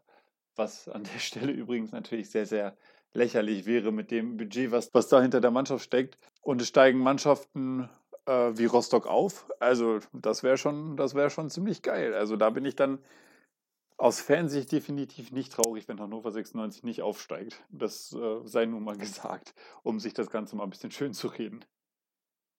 Ja, und die, als HSV-Fan muss man ja auch sagen, dass die Jahre jetzt in der zweiten Liga, glaube ich, mit die spannendsten waren. Also, wenn wir jetzt aufsteigen sollten, dann wissen wir jetzt, glaube ich, schon, Flo, dass wir äh, ja, auch wieder einfach nur hoffen müssen, dass wir den, den Klassenerhalt äh, schaffen in der ersten Liga. Ja. Ist nicht gut fürs Herz. Aber es ist halt HSV-Fan sowieso, ja, äh, leidgeplagt. Alles. Das ist auch noch ein Punkt, auf den ich auch noch, auch noch mal kurz eingehen würde. Das ist natürlich auch eine Sache, ähm, auch wie gesagt, also ich bin auf gar keinen Fall jemand, der jetzt irgendwie noch äh, meckern möchte oder Ansprüche stellen möchte, aber das ist gerade eine Saison, in der Hamburg auf jeden Fall und eigentlich auch Hannover um den Aufstieg spielen sollte, weil du hast es gerade gesagt, Henrik, wer im Sommer runterkommt, also Schalke ziemlich wahrscheinlich, man stelle sich vor, Hertha kommt noch runter oder selbst wenn es am Ende Köln oder Mainz werden, ähm, da kommen Mannschaften runter, die haben auf jeden Fall den Anspruch, direkt wieder in die erste Liga aufzusteigen. Und jetzt im letzten Jahr war es so, Paderborn als Absteiger und Düsseldorf, das sind jetzt nicht unbedingt die Erstligamannschaften. Das heißt, dieses Jahr war die Chance aufzusteigen vom Etat, sage ich mal, gar nicht so gering. Und das sieht man ja auch. Ich meine, jetzt spielt Bochum oben, die waren jahrelang in der zweiten Liga, Fürth und Kiel, die waren auch, oder beziehungsweise Kiel noch nie aufgestiegen, Fürth auch nur eine Bundesliga-Saison bisher. Das heißt, die Konkurrenz ist zumindest von den Namen und vom Geld auch gar nicht so groß. Und nächstes Jahr wird das halt anders sein. Das ist eine Sache, ja, mit der Hamburg sich dann hoffentlich, äh, mit der Hamburg sich dann hoffentlich nicht mehr rumschlagen muss. Aber das ist halt eine Sache, die es für Hannover dann nächstes Jahr auch nochmal schwieriger machen wird. Jetzt hast du mir die Euphorie zwar wieder genommen, aber ja, hast, hast natürlich recht. Äh, klar, das ist genau das, was ich meinte. Ähm, also auf Dauer, Hannover muss halt gucken, dass man da schleunigst rauskommt, weil die finanzielle Situation bei Hannover 96 wird auch nicht besser werden, es sei denn, äh, man holt durch Schröder irgendwie wirklich mal Gazprom ins Boot oder so, was ich aber nicht will äh, und was, glaube ich, auch kein anderer Fan will. Insofern muss man da wirklich Knallgas geben und im Notfall halt wirklich diesen radikalen Umbruch machen inklusive Manager, Trainer und so weiter und so fort, ähm, weil da fängt, fängt das Ganze halt an bei den beiden Positionen. Und wenn das nicht zusammenpasst, wir hatten harmonische Zeiten, wo man dann Spieler wie Yakunan verpflichtet hat, da guckt jeder mit Herzen in den Augen auf solche Zeiten zurück. Und das waren Spieler, das war auch nicht utopisch. Das war noch nicht mal eine Million, die diese Akteure gekostet haben. Also man kann es auch mit gutem Scouting, guter Vorarbeit ohne den Mega-Etat schaffen. Also, ob Hannover da nochmal hinkommt, wage ich zu bezweifeln. Voraussetzung ist, dass man, wie gesagt, schnell aus diesem, in Anführungszeichen, Loch zweite Bundesliga rauskommt. So, das war jetzt erstmal viel Schwarzmalerei. Das wollen wir jetzt mal hinter uns lassen. Wir machen ein kurzes Break und danach blicken wir auf die kommenden Partien. Da sind wir wieder beim 96 Freunde Podcast mit unseren Freunden aus Hamburg. Jetzt wollen wir mal nach vorne blicken. Wie sieht denn bei den Hamburgern das Restprogramm aus? Ist das ein Programm, wo man sagen kann, ja, der Aufstieg ist realistisch? Also das war jetzt immer den Vergleich zur Hinrunde zu ziehen, hatten wir einen kleinen Einbruch zu der jetzigen Zeit, haben ja auch gegen Hannover verloren und dann nächstes Spiel gegen Darmstadt ähm, und ähm, ab da haben wir so eine kleine Siegesserie gestartet. Ich kann das mal kurz vorlesen. Darmstadt, Sandhausen, Karlsruhe, Regensburg, Nürnberg, Osnabrück und Braunschweig. Sind auf dem Papier alles machbare Gegner, mit dem Hintergrundwissen, dass wir das in der Hinrunde auch alles geschafft haben. Ähm, Stand jetzt haben wir auch den Aufstieg selbst in der Hand, deswegen bin ich da wirklich euphorisch und auch optimistisch. Ja, also vom Papier sind es machbare Gegner und ich, die, die, die direkt, direkten Duelle haben wir jetzt einigermaßen gut über, überstanden mit dem Unentschieden gegen Kiel und den Sieg gegen Bochum.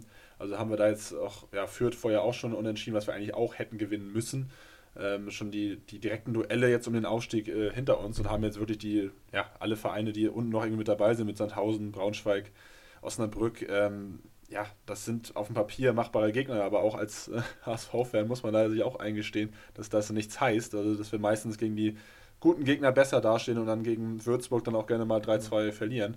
Wohlgemerkt auch 3-0 hinten gelegen haben. Also, ja, also das, ähm, ja, gerade äh, im Hinblick auf die letzten Saisons äh, und die Schlussphasen der letzten äh, Spielzeiten bin ich da sehr, sehr vorsichtig, was jetzt ja, die Euphorie angeht. Klar ist man das irgendwie immer. Das ist, glaube ich, jeder Fußballfan, der für seinen Verein brennt und man hofft immer auf das Beste. Aber von den Spielen her ist es machbar und ja, man, man darf sich trotzdem noch nicht zu sehr freuen, weil man sonst wieder nur enttäuscht wird, falls es dann doch nicht so wird. Aber ich glaube, am letzten Spieltag drückt euch ganz Hannover die Daumen. Das wäre wunderschön, wenn, das macht ihr doch sowieso jeden Spieltag, wenn wir nicht gegen euch spielen, oder? ja, aber sicherlich. Ja, nee, das wäre doch, ist, ist doch eine schöne Vorstellung. Gegen die Blau-Gelben steigt ihr auf und die schickt ihr in die dritte Liga. das. Äh, aber wollt, wollt ihr das? Wollt ihr das Braunschweig absteigen oder habt ihr noch wieder Bock auf ein Derby nächste Saison? Das ist auch immer so der Zwiespalt. War bei uns bei Pauli auch immer so. Das ist. Äh also ich persönlich wünsche mir ein Derby. Äh, ich finde die beiden Derby-Spiele ja, äh, wir haben einen Kolumnisten in unseren Reihen, den Frank, der hat das jetzt auch in seiner Kolumne mal wieder geschrieben. Der Derby-Sieg ist für ihn fast wichtiger als der Aufstieg. Und wie gesagt, Derby-Siege kann man auch nicht mit dem Aufstieg vergleichen. Ich bin jetzt kein Fan von dieser absoluten Rivalität, die da überhand nimmt, wo sich dann Leute verabreden für was weiß ich. Äh, das finde ich alles bescheuert. Aber diese gesunde Rivalität finde ich cool.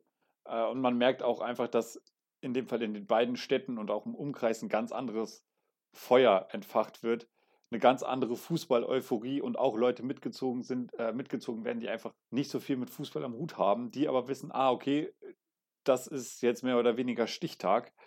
Da zählt's und das finde ich einfach cool.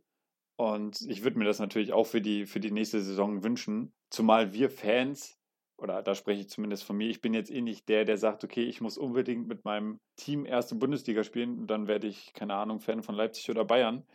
Ähm, ich finde einen schönen Fußball wichtig. Und wenn du dann noch mit schönem Fußball zwei Derbys spielen und im Optimalfall gewinnen kannst, dann ist auch eigentlich alles perfekt. Ja, da seid ihr uns ja zumindest was voraus, was die Derby-Siege angeht. da hat der HSV sich ja ein bisschen schlechter angestellt. Aber solange der Aufstieg klappt, passt das schon. Maxi, was glaubst du, ist im großen Rahmen wichtiger? Klar, Martin Kind wird sagen, ich steige lieber auf, anstatt ich, ich zwei Derbys gewinne. Aber ist ein Derby für die Fans wichtiger oder der Aufstieg? Das ist jetzt mal eine interessante Frage, wo ich mich dran festhalte. Kann man in Hamburg ja genauso spielen. Sieg gegen Pauli oder Aufstieg? Also, das ist tatsächlich eine gute Frage. Ich muss äh, dazu sagen, ich bin äh, zu einer Zeit, sage ich mal, Hannover-Fan geworden. Da war das Derby gar kein Thema. Also, das war so, ja, um die Zeit rum 2009, 2010, weil ich mich seitdem auch so richtig mit Fußball, sage ich mal, beschäftige. Äh, Gut, dann wurde es irgendwann mal kurz Thema, als Braunschweig in der ersten Liga ein Jahr zu Gast war. Da liefen die Derbys jetzt aber auch nicht ganz so, äh, wie wir uns das vorgestellt haben. Also ein Unentschieden und eine Niederlage damals war ja auch nicht so top.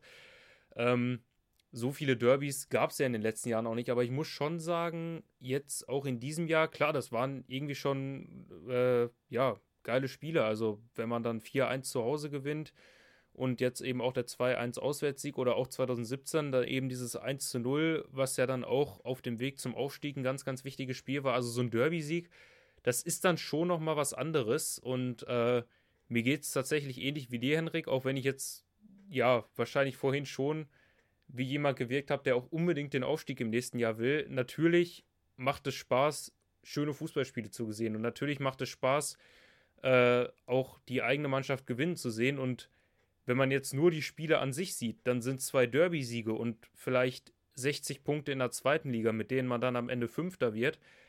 Da ist man natürlich an deutlich mehr Wochenenden glücklich oder zufrieden, als wenn man jetzt in der ersten Liga spielt und irgendwie nur, keine Ahnung, 35 Punkte holt, gerade so 15. wird. Also so ein Derby-Sieg, das ist natürlich was Schönes und ich glaube, in unserer Situation können wir zumindest in dieser Saison sagen, zwei Derby-Siege und dafür nicht aufzusteigen, war schon ganz okay. Auf der anderen Seite ist so ein Aufstieg natürlich auch mit dem, was er mit sich bringt, also dann eben im Optimalfall ein Spiel oder vielleicht sogar zwei Spiele, äh, in denen sich das Ganze dann entscheidet, wo so viel positive Energie und Emotion dabei ist, ist natürlich auch ganz schön. Dann noch eine Aufstiegsfeier im Nachhinein. Also das ist echt schwierig. Ähm, das ist tatsächlich auch eine Frage, ja, wie seht ihr das als Hamburger? Also ich meine, da ist der Aufstieg ja nochmal, finde ich, oder würde ich jetzt zumindest so einschätzen, ein Stückchen wichtiger, als das vielleicht in Hannover der Fall ist. Also sagt ihr lieber Aufstieg oder hättet ihr lieber dann auch jetzt gegen Pauli zweimal gewonnen? Boah, schwierige Frage. Also ich glaube dann doch auch eher der, der Aufstieg. Ähm, ja, gegen Pauli war es ja die letzten Jahre auch schon immer so, dass, es, äh, dass wir da auch nicht gut ausgesehen haben. Ähm, und auch nicht aufgestiegen sind. Also das war dann natürlich dann immer so doppelt gemoppelt, äh, echt äh, bescheiden. Ähm, aber ich glaube, dass der Aufstieg aus HSV-Sicht wichtiger ist. Also ich weiß nicht, ob du es anders siehst, Flo. Also Nee, ich sehe es absolut genauso. Ist auch immer Frage des Blickpunktes, weil aus HSV-Sicht, ähm, auch wie Joscha schon meinte, mit den letzten Jahren, wo es nicht immer gut lief, das einzige gute Ergebnis war das 4-0, das eine. Aber sonst sahen wir auch wirklich nicht gut aus. Ähm, deswegen Aufstieg. Und aus Pauli-Sicht würde man auch direkt sagen, lieber die zwei Derby-Siege oder den einen Derby-Sieg äh, diese Saison, äh, weil sie halt auch weniger mit dem Aufstieg zu tun haben. Deswegen als HSV-Sicht äh, definitiv Aufstieg. Wobei das beides natürlich noch am besten wäre, aber da, man, man kann ja nicht alles haben. Man kann nicht alles haben. Ich wollte gerade sagen, ihr, ihr seid in einer guten Situation. Ihr müsst, ihr müsst euch in Bescheidenheit üben. Ja, ja. ja, was glaubt ihr denn in den letzten Spielen hin zum Aufstieg? Wer, abgesehen von Terodde, wer wird für euch nochmal ganz, ganz wichtig werden? Also Flo, ich habe Flo, mit Flo vorhin schon geschnackt. Ähm, ja, du meintest eher dann auch Wagnumann, ne? Also mein, mein Lieblingsspiel der Saison hat tatsächlich fast Joscha Wagnumann, weil er einfach eine unglaubliche Entwicklung hingelegt hat und von der Rechtsverteidigerposition. Und mega coolen Vornamen hat. Josh, mega cooler Vorname. Aber auch gar nicht mehr wegzudenken ist von der Rechtsverteidigerposition. Also in Kombination mit seinem, also mit Ambrosius, der daneben ihm spielt und dann davor Aaron Hunt. Ähm, Den wollte ich nämlich gerade nochmal erwähnen. Also ich war immer großer Handgegner, tatsächlich muss ich sagen, auch die letzten Saisons, weil er in meinen Augen immer ein bisschen sehr zu träge war für das Spiel. Ähm, ja, immer das Tempo rausgenommen hat, aber in letzter Zeit, die letzten Spiele, was der für Leistung abgeliefert hat, äh, habe ich auch seine Qualitäten jetzt auch mal erkannt. Äh, dass er ja dann irgendwie auch die Ruhe reinbringt, eine Ballsicherheit, gute Pässe spielt, gute Übersicht hat. Und glaube ich auch von seiner Erfahrung, die er mitbringt, wirklich äh, ja, den HSV jetzt gerade auch im Saisonendspurt nochmal wirklich ein ein wichtiger Faktor sein kann. Und nochmal Stichwort Vari Variabilität in der Aufstellung, dass der Leibold dann äh, von der Linksverteidiger auf die linke Mittelfeldposition gewechselt ist. Ähm, und so eine Sachen sind, glaube ich, immens wichtig. Und ähm, dazu kommt auch noch die Spieler, die wir dann von der Bank bringen können. Wenn man dann, der Gegner ist müde gespielt und dann können wir noch einen Narei bringen oder einen Winsheimer, wenn der auf der Bank startet oder einen Jatta. Und ähm, also ich glaube, wir sind schon gut aufgestellt. Wir müssen es einfach nur noch dann fertig bekommen. Also kurz zusammengefasst, glaube ich, mit dem Kader dürfen wir eigentlich nicht äh, nicht nicht aufsteigen. Nicht nicht aufsteigen, ja. Das hat man bei Hannover 96 vor der Saison auch gesagt, aber. Ja, bei uns ja auch. Ihr seid ja kurz davor, also wir drücken euch definitiv die Daumen. Ja, sag das nicht zu laut, das war die letzten Jahre ähnlich. Ja, Daumen drücken können wir ja trotzdem. Ja, ja, ja. das auf jeden Fall. ich bin immer Optimist. Ähm, bei Hannover 96 bin ich jetzt nicht so wirklich Optimist. Äh, da bin ich eigentlich jetzt auch nicht unbedingt Pessimist, aber meine Erwartungshaltung ist irgendwie weg. Ich habe irgendwie keine Erwartungshaltung mehr, die ich vorspielen großartig äußern möchte oder äußern kann, weil Hannover eine Wundertüte ist. Wie gesagt, das 3-3 gegen euch war für mich aus heiterem Himmel, weil bei 3-0 war für mich eigentlich Schluss. Äh, da war ich kurz davor, den Fernseher auszumachen und einfach zu gehen. Für uns geht es ja morgen schon weiter. Wir spielen morgen gegen Würzburg, beziehungsweise wenn die Episode morgen rauskommt, spielen wir heute Abend gegen Würzburg. Und ich habe jetzt schön einen Bericht gelesen, dass Henrik Weidand wieder fit ist. Und da kommt bei mir, ja, äh, da fange ich an zu grübeln, weil ich hoffe, dass Kenan Kutschak nicht wirklich Henrik Weidand aufstellen wird. Äh, Maxi, womit rechnest du morgen? Ihr aus Hamburger Sicht, ihr könnt ja bestätigen, dass Würzburg irgendwie, äh, auch wenn es auf dem Papier nicht so wirkt, ein sehr unangenehmer Gegner ist und man sich sehr schwer tut gegen den Spielstil. Der haben jetzt natürlich schon wieder den Trainer gewechselt, was das Ganze nochmal schwieriger macht. Ja, wollt ihr mal eine Prognose wagen? Meint ihr, Hannover 96 kann das packen? Ja, ich finde es schwierig. Ähm, ja, also vom, vom, von der Tabelle her natürlich auf jeden Fall. Also ich glaube, Würzburg äh, weiß eigentlich schon genauso sicher, dass sie ja wahrscheinlich nicht äh, nächstes Jahr in der zweiten Liga spielen werden, wissen sie wahrscheinlich genauso genau wie, dass ihr noch ein Jahr zweite Liga spielen werdet. Deswegen ähm, ja, kann ich es auch so, glaube ich, schwer einschätzen, weil ich weiß auch nicht genau, wie es jetzt in den Köpfen von den 96ern ist. Also klar, wie ihr war ich auch überrascht von diesem äh, Mut und dem Willen, die sie dann doch in der zweiten Halbzeit gegen uns auch gezeigt haben. Ähm, weiß nicht, wie es in den Köpfen aussieht, mit, ähm, wenn man sagt, okay, eigentlich sind wir jetzt im Mittelfeld, wir können weder absteigen noch, äh, noch aussteigen, wenn kein großes Wunder passiert. Ich weiß gar nicht, ob es rechnerisch überhaupt noch irgendwie ne, ich glaube nicht, ne? möglich ist für Hannover, aber ich glaube, das ist sowieso ähm, irrelevant. Aber ja, Würzburg ist ein ekliger Gegner und ähm, gerade mit einem neuen Trainer, ja, sch schwierig, das einzuschätzen. Ja, ich würde auf jeden Fall sagen, dass es sehr tagesformabhängig ist. Also man hat das ja beim HSV gegen Würzburg-Spiel gesehen, da haben wir konsequent 90 Minuten kein Fußball gespielt. Und ähm, wenn man sowas einfach in den Griff bekommt, dann sehe ich da tatsächlich äh, einen Horizont am Himmel oder ähm, ja, also ich glaube, ich glaube, ihr könnt es auf jeden Fall schaffen. Man muss dann, man darf diesen externen Effekt, den so ein neuer Trainer mit sich bringt, natürlich nicht unterschätzen. Äh, aber ich glaube trotzdem, dass ihr es schaffen solltet. Einfach einen guten Tag erwischen. Und ich glaube auch, dass, dass ihr natürlich durch äh, das 3-3 nochmal ein bisschen positivere Energie in der Mannschaft habt, als jetzt äh, Würzburg, die jetzt gegen 1000 Einzelne verloren haben. Also ich glaube schon, dass, ähm, dass ihr das machen werdet. Da drücken wir dann auch die Daumen auf jeden Fall. Ich hoffe erstmal, oder ich rechne, ja, ich rechne auch damit und ich hoffe auf ein anderes Spiel als in der Hinrunde. Also dieses 1 zu 2, das ist, glaube ich, wirklich einer der Tiefpunkte in dieser Saison gewesen. Und äh, wenn man sich die Frage stellt, warum wir diese Saison nichts mit dem Aufstieg zu tun hatten, dann kann man sich dieses Spiel, denke ich, immer mal wieder vor Augen führen. Ob Henrik Weidand jetzt morgen mal reingepackt wird, also äh, ich hoffe es ehrlich gesagt auch nicht. Auf der anderen Seite, also ich habe mich gerade selber auch so ein bisschen dabei ertappt, dass ich ähnlich, also wie du es auch gerade schon gesagt hast, ich weiß auch gar nicht so wirklich, was ich erwarte, weil auf der einen Seite hat man jetzt noch so ein paar Spiele, es geht nicht mehr wirklich um was, da könnte man natürlich mal ein bisschen testen. Auf der anderen Seite will man natürlich auch irgendwo noch ein paar schöne Spiele, ein paar schöne Ergebnisse äh, sehen. Also ich, ja, bin gespannt, was Kenan Kocak da, er ist ja leider, also wir haben ja vorhin schon festgestellt, er ist auf der einen Seite zwar experimentierfreudig, auf der anderen Seite sind das dann aber auch immer sehr interessante Experimente, die man nicht unbedingt nachvollziehen kann. Ähm, einen Henrik Weidand jetzt reinzuwerfen, das wäre auch so ein Experiment, was ich persönlich nicht so nachvollziehen kann, deswegen könnte ich es mir durchaus vorstellen. Äh, ich weiß es nicht, aber ich erwarte, ja, morgen gegen Würzburg, ich erwarte einen Sieg, sage ich mal so. Ob der dann kommt, bin ich mal gespannt.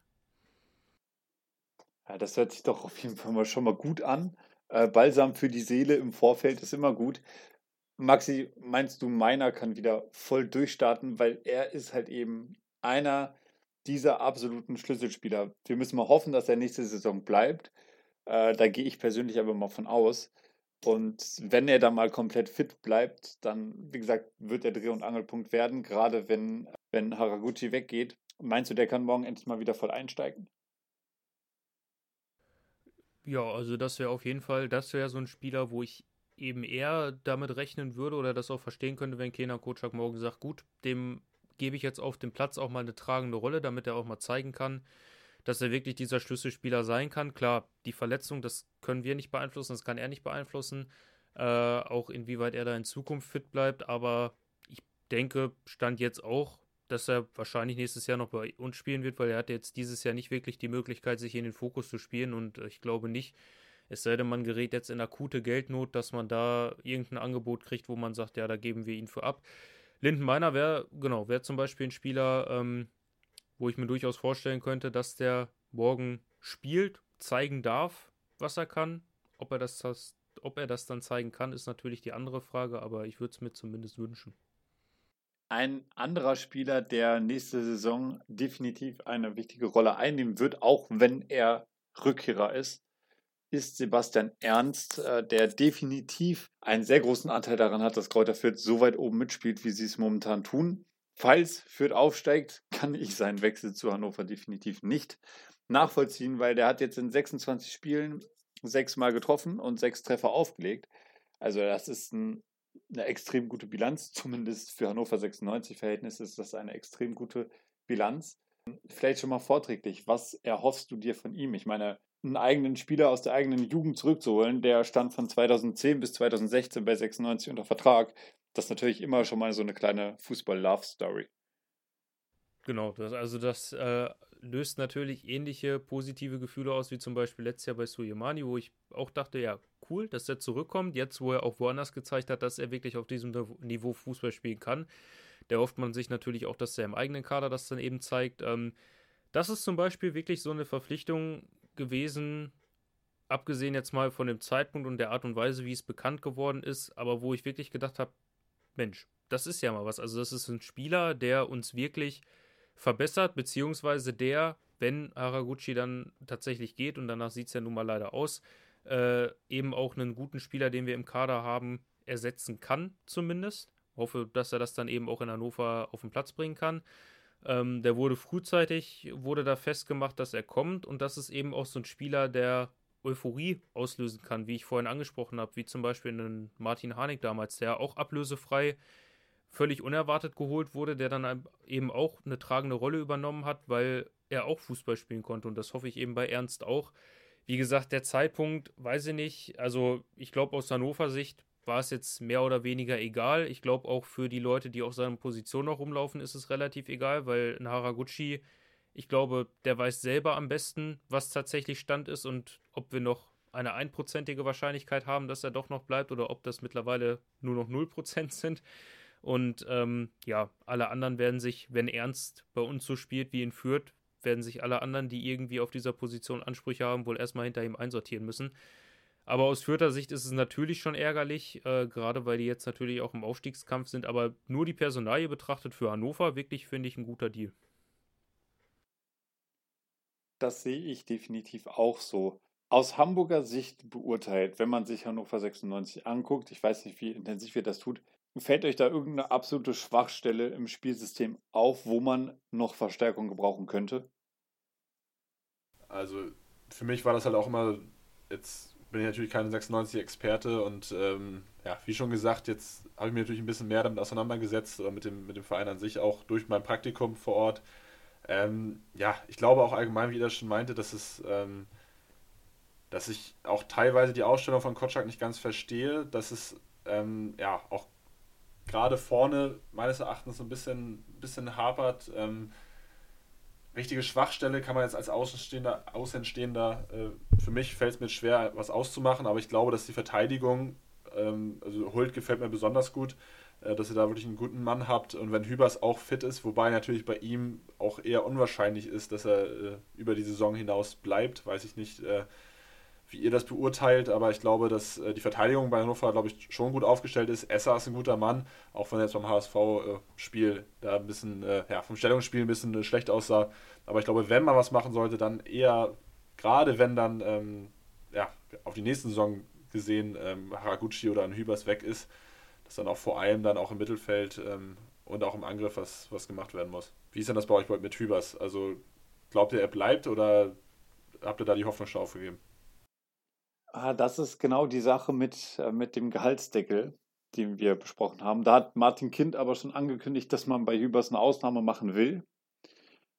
Aber das kann man dann eigentlich, finde ich, auch nicht machen. Also wenn ist man auch wirklich nicht gut für die Moral, oder? Wenn man dann bekannt gibt und wenn es dann öffentlich ist, dass der eine Spieler dann mehr verdient und die anderen dann unter dem, in Anführungsstrichen, mal leiden unter den äh, Gehaltsdeckel. Ja, das ist also das ist keine konsequente Linie. Wie gesagt, das ist ein Problem, was man bei Hannover schon länger hat. Äh, aber ich finde es auch ein Unding. Ähm, aber ich hätte diese Gehaltsgrenze einfach nie öffentlich gemacht. Ich hätte das mit den Spielern vielleicht kommuniziert in vorsichtigerem Ausmaß, aber Martin Kind ähm, hat so ein Talent dafür, in die großen Fettnäpfchen reinzutreten. Das macht er gern und häufig. Und damit muss man jetzt leider leben. Timo Hübers, ich würde es verstehen, wenn er ein Angebot von einem Erstligisten bekommt, von einem lukrativen Erstligisten, könnte ich das nachvollziehen. Vom HSV natürlich, war ja auch im Gespräch. Beispielsweise, das könnte ich nachvollziehen.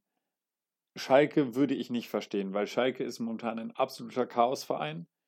Da kann man Hannover sogar, ich glaube, die toppen Hannover sogar. Ähm, oder die toppen Hannover definitiv, weil die Ansprüche von Schalke sind ganz woanders. Die sind in der Champions League das würde ich absolut nicht verstehen. Und das ist ja momentan das sehr heiß gehandelte Gerücht, dass äh, Schalke an Hübers dran ist. Und das würde ich nicht verstehen, wenn er das machen würde. Und ein ganz anderer Punkt, der Junge war so lange verletzt. Zwei Kreuzbandrisse. Und Hannover hat ihm im Prinzip immer die Stange gehalten und hat immer gesagt, du, Timo, wir wissen, was du kannst. Haben ihn behalten, nie abgegeben. Und ich finde, dadurch, dass er jetzt den Vertrag verlängern würde, oder einen neuen Vertrag bei 96 unterzeichnet, wie auch immer, da würde der Spieler einfach mal ein Signal senden und auch die Treue mal ein bisschen zurückzahlen. Und ich finde, das sollten sich viele Spieler mal anhören, ähm, dass man auch mal dem Verein ein bisschen die Treue halten kann. Und das ist ein Junge aus Hannover, eigentlich ein super sympathischer Typ. Und äh, meine Sympathie würde jetzt ein bisschen verloren gehen, wenn er sagt, okay, wisst ihr was, äh, ihr wart zwar so nett zu mir und habt viel für mich getan, ich verdiene bei euch immer noch ein Heidengeld, ist mir aber alles scheißegal, weil ich zum Beispiel bei Schalke 200.000 mehr verdienen kann. Und ja, das, da würden Spieler, in dem Fall dann Hübers, wenn es so kommen sollte, bei mir einige Sympathiepunkte verlieren. Ich weiß nicht, ob du das auch so siehst. Ja, ich überlege gerade, ja, also äh, sehe ich tatsächlich ähnlich. Also es ist natürlich immer die Frage, ich meine, wir hatten bei Hannover in den letzten Jahren einige Beispiele, wo man wo sich innerhalb eines Jahres so viel getan hat. Also ich meine, es kann natürlich sein, dass man jetzt Hübers einen neuen Vertrag gibt. Äh, erstmal noch kurz zu der Gehaltsobergrenze. Also das ist auch genau das, was ich halt eben vorhin meinte. Dann überlegt euch sowas. 400.000, das ist einfach auf Grundlage dessen, was wir an Geld zur Verfügung haben, das, was wir einem neuen Spieler bezahlen wollen. Aber Wenn dann zum Beispiel jemand wie Hübers, der ja nun wirklich, der ist ein Eigengewächs, der ist Fanliebling, der hat jetzt auch in einigen Spielen dann schon vertretungsweise die Kapitänsbinde gehabt. Natürlich muss, oder also ist es absolut verständlich, wenn man dann da über diese selbstgesteckte Grenze dann mal hinausgeht, aber das in der Öffentlichkeit, das ist halt auch schon wieder so ein unglückliches Bild. Und ich könnte Hübers auch verstehen, wenn er zu einem Verein geht, wo es wirklich Sinn macht. Ähm, Gerade eben unter diesem Gesichtspunkt, was kann in einem Jahr passieren? Also ich meine, wir überlegen damals Salif Sané, da war ich auch extrem traurig, dass er gegangen ist. Auf der anderen Seite, er ist damals zum Vizemeister Schalke gegangen, das war absolut verständlich. Gut, jetzt spielt er mit Schalke, steht er am Ende der ersten Liga. Also das ist irgendwie auch mega unglücklich gelaufen. Zum Beispiel Niklas Füllkrug, ein anderes Beispiel. Der hat in dem einen Sommer die Möglichkeit gehabt, zu Gladbach zu gehen, die damals dann, glaube ich, auch international gespielt hätten. Auch Hannover mega viel Geld in die Kasse hätte spülen können. Ist geblieben, hat sich verletzt. Am Ende ist er bei Bremen gelandet. Hannover hat nicht mehr so viel Geld bekommen. Also da haben im Prinzip auch alle verloren. Ja, und natürlich wäre es äh, eine sehr, sehr romantische Traumvorstellung. Hübers kriegt ein Angebot, mit dem er sich oder mit dem er zufrieden ist. Er verlängert wird hier eine der Stützen für ja, den Neuaufbau, wird auch über die nächsten Jahre in der Mannschaft äh, eine große Stütze, aber auf der anderen Seite kann ich eben auch verstehen, wenn er sagt, gut, ich habe eigentlich auf lange Sicht andere Ansprüche und so sehr ich Hannover auch mag und auch dankbar bin, dass sie mir immer wieder die Möglichkeit gegeben haben, ich sehe halt hier nicht die Chance nicht. Also, weiß ich nicht, ich kann beides verstehen. Ich würde mich auch mega freuen, wenn er verlängert, aber ich könnte es eben auch verstehen, wie Henrik sagt, wenn er einen Verein findet, wo er sagt, da sehe ich über Jahre eine gute Perspektive, dass er dann da hingehen würde. Aber ich hoffe es natürlich nicht. Die Hoffnung ist noch nicht ganz gestorben. Ich glaube, wir sind uns einig, dass Schalke nicht dieser Verein ist, äh, den, wir, den wir hier suchen. Ja, aber zum Beispiel Hamburg ähm, wäre eine Adresse. Hamburg hat das Potenzial, beim Aufstieg weiter oben mitzuspielen. Ähm, zum Beispiel, um so eine Saison hinzulegen wie jetzt Stuttgart. Das traue ich Hamburg alle mal zu. Da würde ich das verstehen. Also Hamburg wäre für mich eine Adresse, das ist nicht zu utopisch. Ähm, das ist so gewählt, dass Timo Hübers da eine Chance hätte, sich fest zu etablieren. Würde ich zum Beispiel auch vorziehen vor beispielsweise Arminia Bielefeld. Selbst wenn die jetzt in der ersten Liga bleiben als 14. oder 15. Das ist ein Risikoverein, wird es auch in der nächsten Saison bleiben. Und wie gesagt, wenn das so eine gut überlegte Adresse ist, dann macht das durchaus Sinn. Äh, was ich mir für den Spieler aber nicht wünsche, ist, dass er ein bisschen größenwahnsinnig wird. Beispielsweise, keine Ahnung, ein Angebot von Wolfsburg bekommt, wie das zum Beispiel bei Felix Klaus der Fall war, und da dann erstmal auf der Bank sitzt. Okay, bei Klaus war das noch ein bisschen anders, aber da dann erstmal auf der Bank sitzt und versauert und dann äh, doch wieder den Step zurückgehen muss. Also das wünsche ich dem Spieler auf gar keinen Fall. Ja, also das da glaube ich auch nochmal als Beispiel ganz gut. Also, wie gesagt, ich hoffe, er bleibt, aber als Beispiel von jemandem, der es im Nachhinein gesehen, glaube ich, richtig gemacht hat. Auch wenn ich da im letzten Sommer schon enttäuscht war, ist Waldemar Anton, der ja damals zu Stuttgart gegangen ist. Die sind aufgestiegen, der spielt da eine solide Rolle. Ich bin überhaupt nicht im Thema, was Stuttgart angeht, deswegen weiß ich nicht, äh, welches Standing er da auch bei den Fans und so hat, weil ich meine, Anton war auch schon jemand, ich meine, klar, Eigengewächs, da war mal Kapitän. Ich glaube, da spreche ich für sehr, sehr viele Hannover-Fans, der war hier schon beliebt. Den haben die Leute hier gemocht und ich glaube, da waren auch einige traurig oder enttäuscht, dass er dann doch letzten Sommer gegangen ist. Aber im Nachhinein, er hat viel richtig gemacht. Er ist jetzt Stammspieler in Stuttgart. Er spielt da bei einem jungen Team, was auf einmal auf Platz 7 steht. Wenn sich das so bei Hübers entwickelt, wenn er so einen Verein findet, das wäre natürlich für ihn persönlich top. Auf der anderen Seite natürlich für uns traurig. Und äh, ja, hoffen wir einfach mal, dass er bleibt und uns beim Wiederaufbau mit unterstützt. Wie ist denn das bei Hamburg äh, mit den Jugendspielern aus der eigenen Jugend? Gibt es bei euch im Verein noch so ein bisschen diese Romantik oder ist das auch eher Scouting-Abteilung und dann werden die Leute mit 21, wenn sie fertig ausgebildet sind oder halbwegs fertig ausgebildet sind, zurückgeholt oder generell geholt? Ja, ist so ein Mix. Also wir haben natürlich jetzt gute Jugendspieler hochgeholt. Ähm, Wagnumann, der jetzt auch in der Länderspielpause dreimal 90 Minuten gespielt hat bei der U21. Ähm, und auch Ambrosius, der meiner Meinung nach einer der stärksten Innenverteidiger dieser Saison ist, der ein immenses äh, Zweikampfverhalten hat. Ähm, aber wir haben natürlich auch Spiele abgegeben, ne? Also, ja, Stichwort Pfeiffer, der jetzt bei Darmstadt aufläuft, oder? Ja, also, ja, wie du schon meintest, also klar, Ambrosius und Wagnumann sind so bei uns die beiden, die wirklich auch, ja, aber ähnlich dann bei Nichtaufstieg, denke ich, wie es bei Hübers dann vielleicht auch der Fall ist, ähm, ja, schwer zu halten sind, äh, auch wenn es Hamburger Jungs sind, auch wenn sie Vertrag haben, aber die ablösen äh, bräuchte man dann vielleicht auch.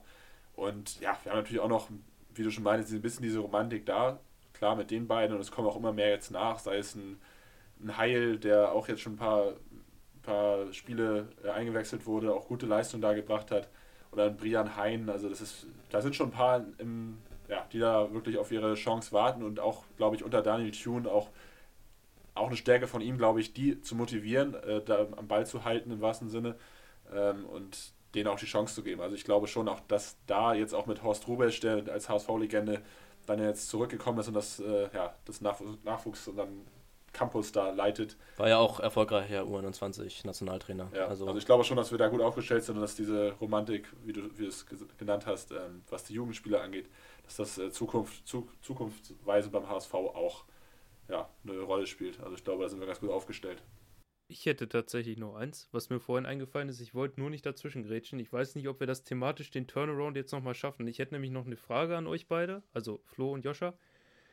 Ähm, und zwar ist es jetzt ja so, in den letzten beiden Tagen gab es ja, sage ich mal, schlechte Nachrichten, gerade für die zukünftigen Gegner von Hamburg. Karlsruhe und Sandhausen dürfen jetzt erstmal in Quarantäne 14 Tage und in den nächsten 14 Tagen sind ja auch die beiden Spiele, also ne, äh, 16. hätte Hamburg gegen Sandhausen gespielt, am 20. gegen Karlsruhe. Das heißt, ihr habt jetzt zwei Wochen Pause wahrscheinlich zwischen dem Darmstadt und dem Regensburg-Spiel und müsst Karlsruhe und Sandhausen dann irgendwann im Endspurt nochmal wahrscheinlich unter der Woche spielen. Seht ihr das als Vorteil, weil man dann wirklich Spiele hintereinander hat im Schlussspurt, wo man sich wirklich von Sieg zu Sieg hangeln kann, wenn man sich schafft, da zu motivieren? Oder seht ihr das tatsächlich als Nachteil im Aufstiegskampf? Also das ist auf jeden Fall das, das heiß diskutierteste Thema heute, heute vor allem, also gerade bei uns im Fanclub. Wir haben ja auch einen eigenen Fanclub. Ähm, da ist die WhatsApp-Gruppe heute aus allen Nähten geplatzt, weil das auch wirklich ja, verschiedenste Meinungen dazu eingetrudelt sind. Ähm, ja, ich war ehrlich gesagt auch ein bisschen schockiert, weil ich finde, man sieht das jetzt zum Beispiel bei Kiel ja auch. Ähm, längere Pause, viele Spiele jetzt. Ähm, auch jetzt zwei verloren. Klar waren es auch zwei schwierige Gegner jetzt mit Bochum und Heidenheim. Aber ich glaube schon, dass das ja so ein bisschen den Rhythmus, ich glaube gar nicht mal, dass es, ähm, ja, es könnte gut sein, die Spiele alle hintereinander zu haben. Das ist auf jeden Fall ein Vorteil und dann auch gerade dann von Spiel zu Spiel zu hangeln. Aber ich glaube gerade die längere Pause, das, das Raussein, es wären dann, glaube ich, 15 Tage oder so, die man dann gar kein Spiel hätte. Also ist, glaube ich, schon ein ordentlicher Einbruch ich warte lieber erstmal nochmal ab, äh, bis das offiziell auch. Ähm, bisher ist ja erstmal nur das nächste Spiel abgesagt von, von den Vereinen. Ähm, wie genau, ob es da noch eine Möglichkeit gibt, dass da noch ähm, ja, Freitestungen stattfinden oder. Also ich bin da noch nicht ganz so sicher, ob das alles so Bestand hat. Wenn ja, ist es natürlich auf der einen Seite schwer, auf der anderen Seite aber auch eine Chance. Ähm, nur man muss natürlich auch allgemein, jetzt nicht nur im HSV, wenn das jetzt wirklich, man sieht es ja, warum es, ich weiß nicht, warum es in der zweiten Liga jetzt deutlich mehr ist als in der ersten. Ähm, aber wenn das so weitergeht und auch jetzt gerade zum Saisonendspurt, wir haben die, die EM im, im Juni und auch die U21 EM wird fortgesetzt. Also ich glaube, das könnte, wenn das so weitergeht und die ganzen Spiele sich anhäufen, nochmal ganz schön eng, werd, eng werden Richtung Saisonende. Ich meine, ihr hattet das ja auch mit äh, euren Corona-Fällen. Also ich glaube, das ist für alle Vereine schwierig in diesen Zeiten und ähm, ja, schwierig, das zu beurteilen, wie das selbst in der Mannschaft und wie der Rhythmus dann da auch getaktet ist. Ich wollte gerade sagen, ihr könnt euch ja Hannover als Beispiel nehmen. Die haben halt jetzt gegen Hamburg 50 Minuten gebraucht, um sich mal wieder einzuspielen nach der Corona-Pause, beziehungsweise nach der falschen Corona-Pause. Aber dann hat es ja geklappt mit drei Toren in 40 Minuten gegen den HSV. Äh, könnt ihr einfach so kopieren, das erlauben wir euch. Ähm, nein, aber ich äh, sehe das Problem absolut. Äh, ich weiß auch nicht, wieso das so unterschiedlich oder wieso das so unterschiedlich ist oder unterschiedlich gehandhabt wird zwischen der ersten und zweiten Bundesliga. Fakt ist ja, bei Bayern zum Beispiel hat sich Thomas Müller infiziert in Katar, hat aber im Prinzip dann in der Bundesliga keinen interessiert, weil die erste Liga ist nun mal das Flaggschiff in Deutschland, im deutschen Profisport damit wird Geld generiert, das meiste Geld generiert und äh, ja, da wird das dann halt eher mal unterschlagen. Und ich glaube, das wird der zweiten Liga hier so ein bisschen zum Verhängnis, genau wie der dritten Liga oder der Regionalliga, die dann teilweise komplett abgesagt werden. Äh, die U23 von Hannover, dies wird ja komplett auf Eis gelegt. Also das ist dann natürlich schon sportlich eigentlich eine Frechheit, was da beim DFB passiert. Finde ich persönlich absolut nicht okay, aber das wird man nicht ändern können. Also ich persönlich hatte ja dieses Quarantänelager für den Saisonendspurt gar nicht schlecht gefunden. Also die Idee davon, dass man die, die Mannschaften äh, ja, quasi auch nochmal von der, von der Außenwelt abschottet, auch dann von den Familien, zumindest für die letzten ja, drei, drei Wochen oder so, dass man sagt, ähm, da kann jetzt nichts mehr schiefgehen, weil gerade dieser Terminplan so eng ist. Ähm, verstehe ich nicht ganz, warum das Thema jetzt wieder so komplett über den Haufen geworfen worden ist. Ich persönlich hätte es nicht schlecht gefunden, weil so ist es sowohl für die Mannschaften, für die Fans äh, und natürlich auch für die, für die DFL ja auch am, am ärgerlichsten, wie es jetzt gerade läuft, wenn das sich immer weiter anhäuft. Und ich glaube, es wird nicht der letzte Fall gewesen sein. Ja, gut, das ist natürlich schwierig, das stimmt. Also ich meine, von uns kann sich leider wir können uns nicht mit 22 Leuten zusammentun, drei Wochen uns im Hotel verschanzen, damit wir dann Fußballspiel 11 gegen 11 spielen können. Das dürfen wir dann trotzdem nicht. Auf der anderen Seite, ich hätte es auch verstanden, wenn man es durchgeführt hätte, um eben sicher zu gehen, dass die Saison am Ende über die Bühne geht. Vielleicht war auch die Überlegung tatsächlich, dass man eben nicht so einen zweiten Fall hat wie Dresden letztes Jahr, aber das war ja schon echt heftig. Und gut, ich persönlich, aber obwohl die Aussage jetzt zu treffen ist auch schon sehr gewagt. Ich persönlich glaube nicht, dass Dresden drin geblieben wäre, wenn es alles normal gelaufen wäre. Ich vermute, sie wären wahrscheinlich trotzdem abgestiegen, aber das weiß natürlich niemand. Dem hätte man entgehen können, eventuell. Jetzt, äh, ja, hat sich das Ganze quasi erledigt. Ich meine, dieses Thema Trainingslager ist jetzt erstmal vom Tisch und ja, wird dann wahrscheinlich auch nicht für die letzten Spieltage nochmal wiederkommen. Zumal das ja dann eh schwierig ist, wenn eine Mannschaft gerade in Quarantäne ist, können ja nicht die anderen äh, in Trainingslager und diese Mannschaft muss dann irgendwie erst 14 Tage später einsteigen. Also ich glaube, es ist schwierig. Ich glaube, wir können einfach hoffen, äh, ja, dass wir möglichst keine Fälle mehr in der Bundesliga oder zweiten Liga haben, dass die Saison irgendwie im Terminplan zu Ende geht, dass auch keine Mannschaft dadurch einen Nachteil erhält. Und äh, ja, hoffen wir aus fanfreundschaftlicher Sicht, dass der HSV am Ende auch nicht das Leid trägt und trotzdem aufsteigt. Und dann sind wir hoffentlich alle glücklich und können uns auf einen entspannteren Sommer freuen. So wie das momentan ist, das Konzept macht es für mich persönlich einfach keinen Sinn. Es macht auch keinen Sinn, dass in Süddeutschland die Vereine in Quarantäne gehen und in Rostock können dann wieder 5000 Fans ins Stadion. So schön das auch ist, aber das macht für mich persönlich einfach keinen Sinn. Ähm, das mit dem Quarantänelager, klar, auf der einen Seite hätte ich das verstehen können. Auf der anderen Seite wäre dann gekommen, ja, die DFL ist ja eine Geldmaschine äh, und die wollen alle möglichst viel Geld da rausholen. Denen ist die Bundesliga ja eigentlich scheißegal. Dann rückt der Faktor wieder wieder in den Vordergrund. Also da ist momentan diese Fallhöhe bei der Planung gigantisch. Ich bin froh, dass ich nicht im Aufsichtsrat der DFL sitze oder wo auch immer und den Scheiß entscheiden muss. Ähm, weil meckern kann man immer gut. Aber wie gesagt, es ist, es ist, hört sich hart an, aber es ist einfach eine Wettbewerbsverzerrung, ob man in den letzten zwei Wochen zwei Spiele machen muss oder fünf. Und ähm, vorausgesetzt, ich will es nicht hoffen, aber wenn es jetzt wirklich so kommen sollte, dass die beiden Spiele abgesagt werden, dann steigt Hamburg nicht auf, weil sie beispielsweise zwei Spiele mehr in den letzten zwei Wochen hatten. Dann ist das Chaos aber groß. Das gleiche hatten wir beim Abstieg von Dresden ähm, in der letzten Saison. Das kann man dann auch absolut verstehen, dass die Fans und der Vorstand dann auf die Barrikaden gehen. Also es ist auf jeden Fall eine schwere Thematik. Es ist auf jeden Fall nicht fair. Das, glaube ich, kann man festhalten.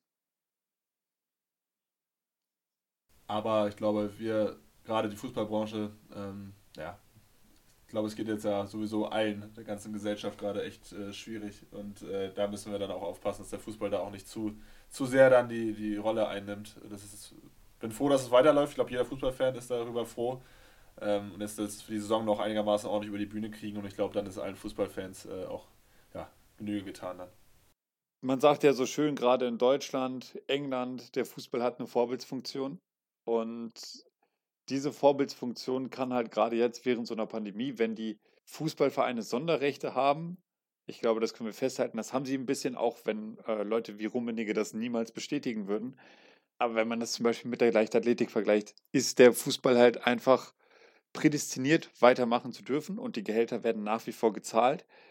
Äh, da sollte man aufpassen, dass diese Vorbildsfunktion nicht verloren geht und dass nicht so eine Art Fußballverdrossenheit entsteht, weil das will einfach keiner.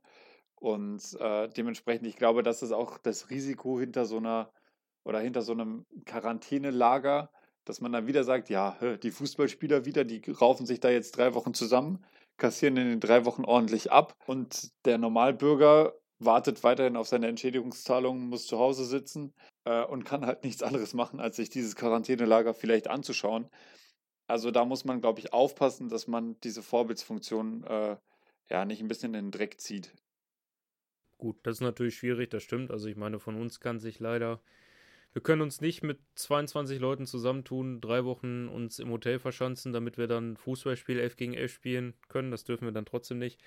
Auf der anderen Seite, ich hätte es auch verstanden, wenn man es durchgeführt hätte, um eben sicher zu gehen, dass die Saison am Ende über die Bühne geht. Vielleicht war auch die Überlegung tatsächlich, dass man eben nicht so einen zweiten Fall hat wie Dresden letztes Jahr, weil das war ja schon echt heftig. Und gut, ich persönlich, aber obwohl die Aussage jetzt zu treffen ist auch schon sehr gewagt, ich persönlich glaube nicht, dass Dresden drin geblieben wäre, wenn es alles normal gelaufen wäre. Ich vermute, sie wären wahrscheinlich trotzdem abgestiegen, aber das weiß natürlich niemand.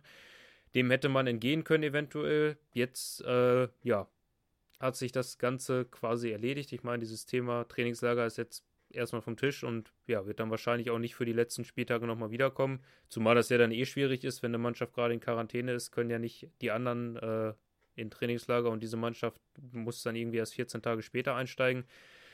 Also ich glaube, es ist schwierig. Ich glaube, wir können einfach hoffen, äh, ja, dass wir möglichst keine Fälle mehr in der Bundesliga oder zweiten Liga haben, dass die Saison irgendwie im Terminplan zu Ende geht, dass auch keine Mannschaft dadurch einen Nachteil erhält. Und äh, ja, hoffen wir aus fanfreundschaftlicher Sicht, dass der HSV am Ende auch nicht das Leid trägt und trotzdem aufsteigt. Und dann sind wir hoffentlich alle glücklich und können uns auf einen entspannteren Sommer freuen. Maxi, das war ein sehr schönes Schlusswort. Ähm, bevor wir aber gänzlich aufhören, würde ich gerne nochmal eure Tipps haben. Die Jungs aus Hamburg können gerne ihr nächstes Spiel tippen. Was glaubt ihr, wie geht es weiter? Sind die drei Tore in 40 Minuten eher ein Beinbruch gewesen, also die drei Gegentore, oder zieht man daraus Motivation? Also, wenn ich mal den Anfang mache, ich glaube, wir können daraus die Motivation ziehen und ich äh, bin auch sehr überzeugt, wie gesagt, wie vorhin schon erwähnt, von Daniel Thune und seinen Motivationskünsten. Ähm, und ich glaube, dass wir gegen, gegen Darmstadt gewinnen. Ähm, FIFA-Orakel haben wir dafür auch schon aufgenommen. Und ich glaube, ähm, um das hier mal zu wegzunehmen, was dann morgen online kommt, ähm, ja, glaube ich an einen knappen, dreckigen und engen 1 zu 0 Sieg für unseren HSV. Flo, was meinst du? Ich glaube, es wird sogar noch besser als im Orakel und ich sage 2 zu 0. 2 zu Ja, so optimistisch sind wir. Da drücken wir euch die Daumen. Ich glaube, das könnt ihr auf jeden Fall packen. Maxi, meinst du, wir packen es, das gegen Würzburg ein bisschen besser zu machen als in der Hinrunde? Oder kommt Kocak mit seinen Experimentierkünsten um die Ecke und äh, das Ganze geht mal wieder nach hinten los? Ich vertraue jetzt einfach mal den Ihnen und sage, also ich meine, die Vorzeichen stehen eigentlich gut. Diese letzten 40 Minuten gegen den HSV am Wochenende. Würzburg ist ein Gegner, klar, eklig zu bespielen, aber den muss man eigentlich schlagen auf dem Papier und wir haben mittlerweile auch wieder so viele Möglichkeiten, so viele Spieler, die die Tore schießen können. Deswegen glaube ich am Ende auch an Tore und äh, gehe mal von einem 3 zu 1 aus. Da bin ich fast mit einverstanden. Ich glaube auch, dass Hannover das Spiel gewinnt. Äh, man wird sich das nicht mehr nehmen lassen und die Mannschaft kann ja jetzt auch ohne Druck auflaufen. Das hat man so ein bisschen in den letzten 40 Minuten gesehen. Dieser Aufstiegsdruck, den gibt es einfach nicht mehr und äh, das wird die Spieler nicht beflügeln, aber zumindest ein bisschen befreien. Und ich sage es, es wird knapp, ähm, weil Würzburg gegen den Abstieg spielt. Wie gesagt, neuer Trainer äh, bei den Franken und die müssen einfach anstürmen. Aber ich glaube, Hannover wird am Ende 2 zu 1 gewinnen. Ja, so kann man doch mal einen Podcast aufhören, oder? Ja, ich bedanke mich auf jeden Fall recht herzlich bei unseren Freunden aus Hamburg, dass ihr dabei wart. Äh, das können wir sehr gerne nochmal wiederholen. Und ja, wie gesagt, Josh, Flo, vielen Dank, dass ihr dabei wart und wir hören uns demnächst bestimmt nochmal wieder. Ja, vielen Dank für die Einladung. Danke, danke. Und äh, ja, wir können uns gerne nochmal wieder zusammensetzen für den Podcast. Freuen wir uns drauf. Dankeschön. Gerne, gerne. Und auch dir, Maxi, vielen Dank für deine Zeit und hoffen wir mal auf ein schönes Spiel morgen. Ja, vielen Dank für die Einladung. Hat mich auch sehr gefreut. Heute mal in der größeren Runde hat auch Spaß gemacht. Äh, und genau, hoffen wir auf einen guten oder auf gute Spiele am Donnerstag und am Freitag für unsere beiden Teams. Ich glaube, dann sind wir alle glücklich. Genau, ich wünsche euch auch viel Spaß beim Fußball verfolgen. Äh, eine schöne weitere Zeit. Bleibt alle gesund und dann hören wir uns bei der nächsten Folge vom 96 Freunde Podcast. 96 Freunde, der Hannover Podcast mit Christian Herde. Auf meinsportpodcast.de. Schatz, ich bin neu verliebt. Was? Da drüben. Das ist er. Aber das ist ein Auto. Ja, eben. Mit ihm habe ich alles richtig gemacht. Wunschauto einfach kaufen, verkaufen oder leasen. Bei Autoscout24. Alles richtig gemacht.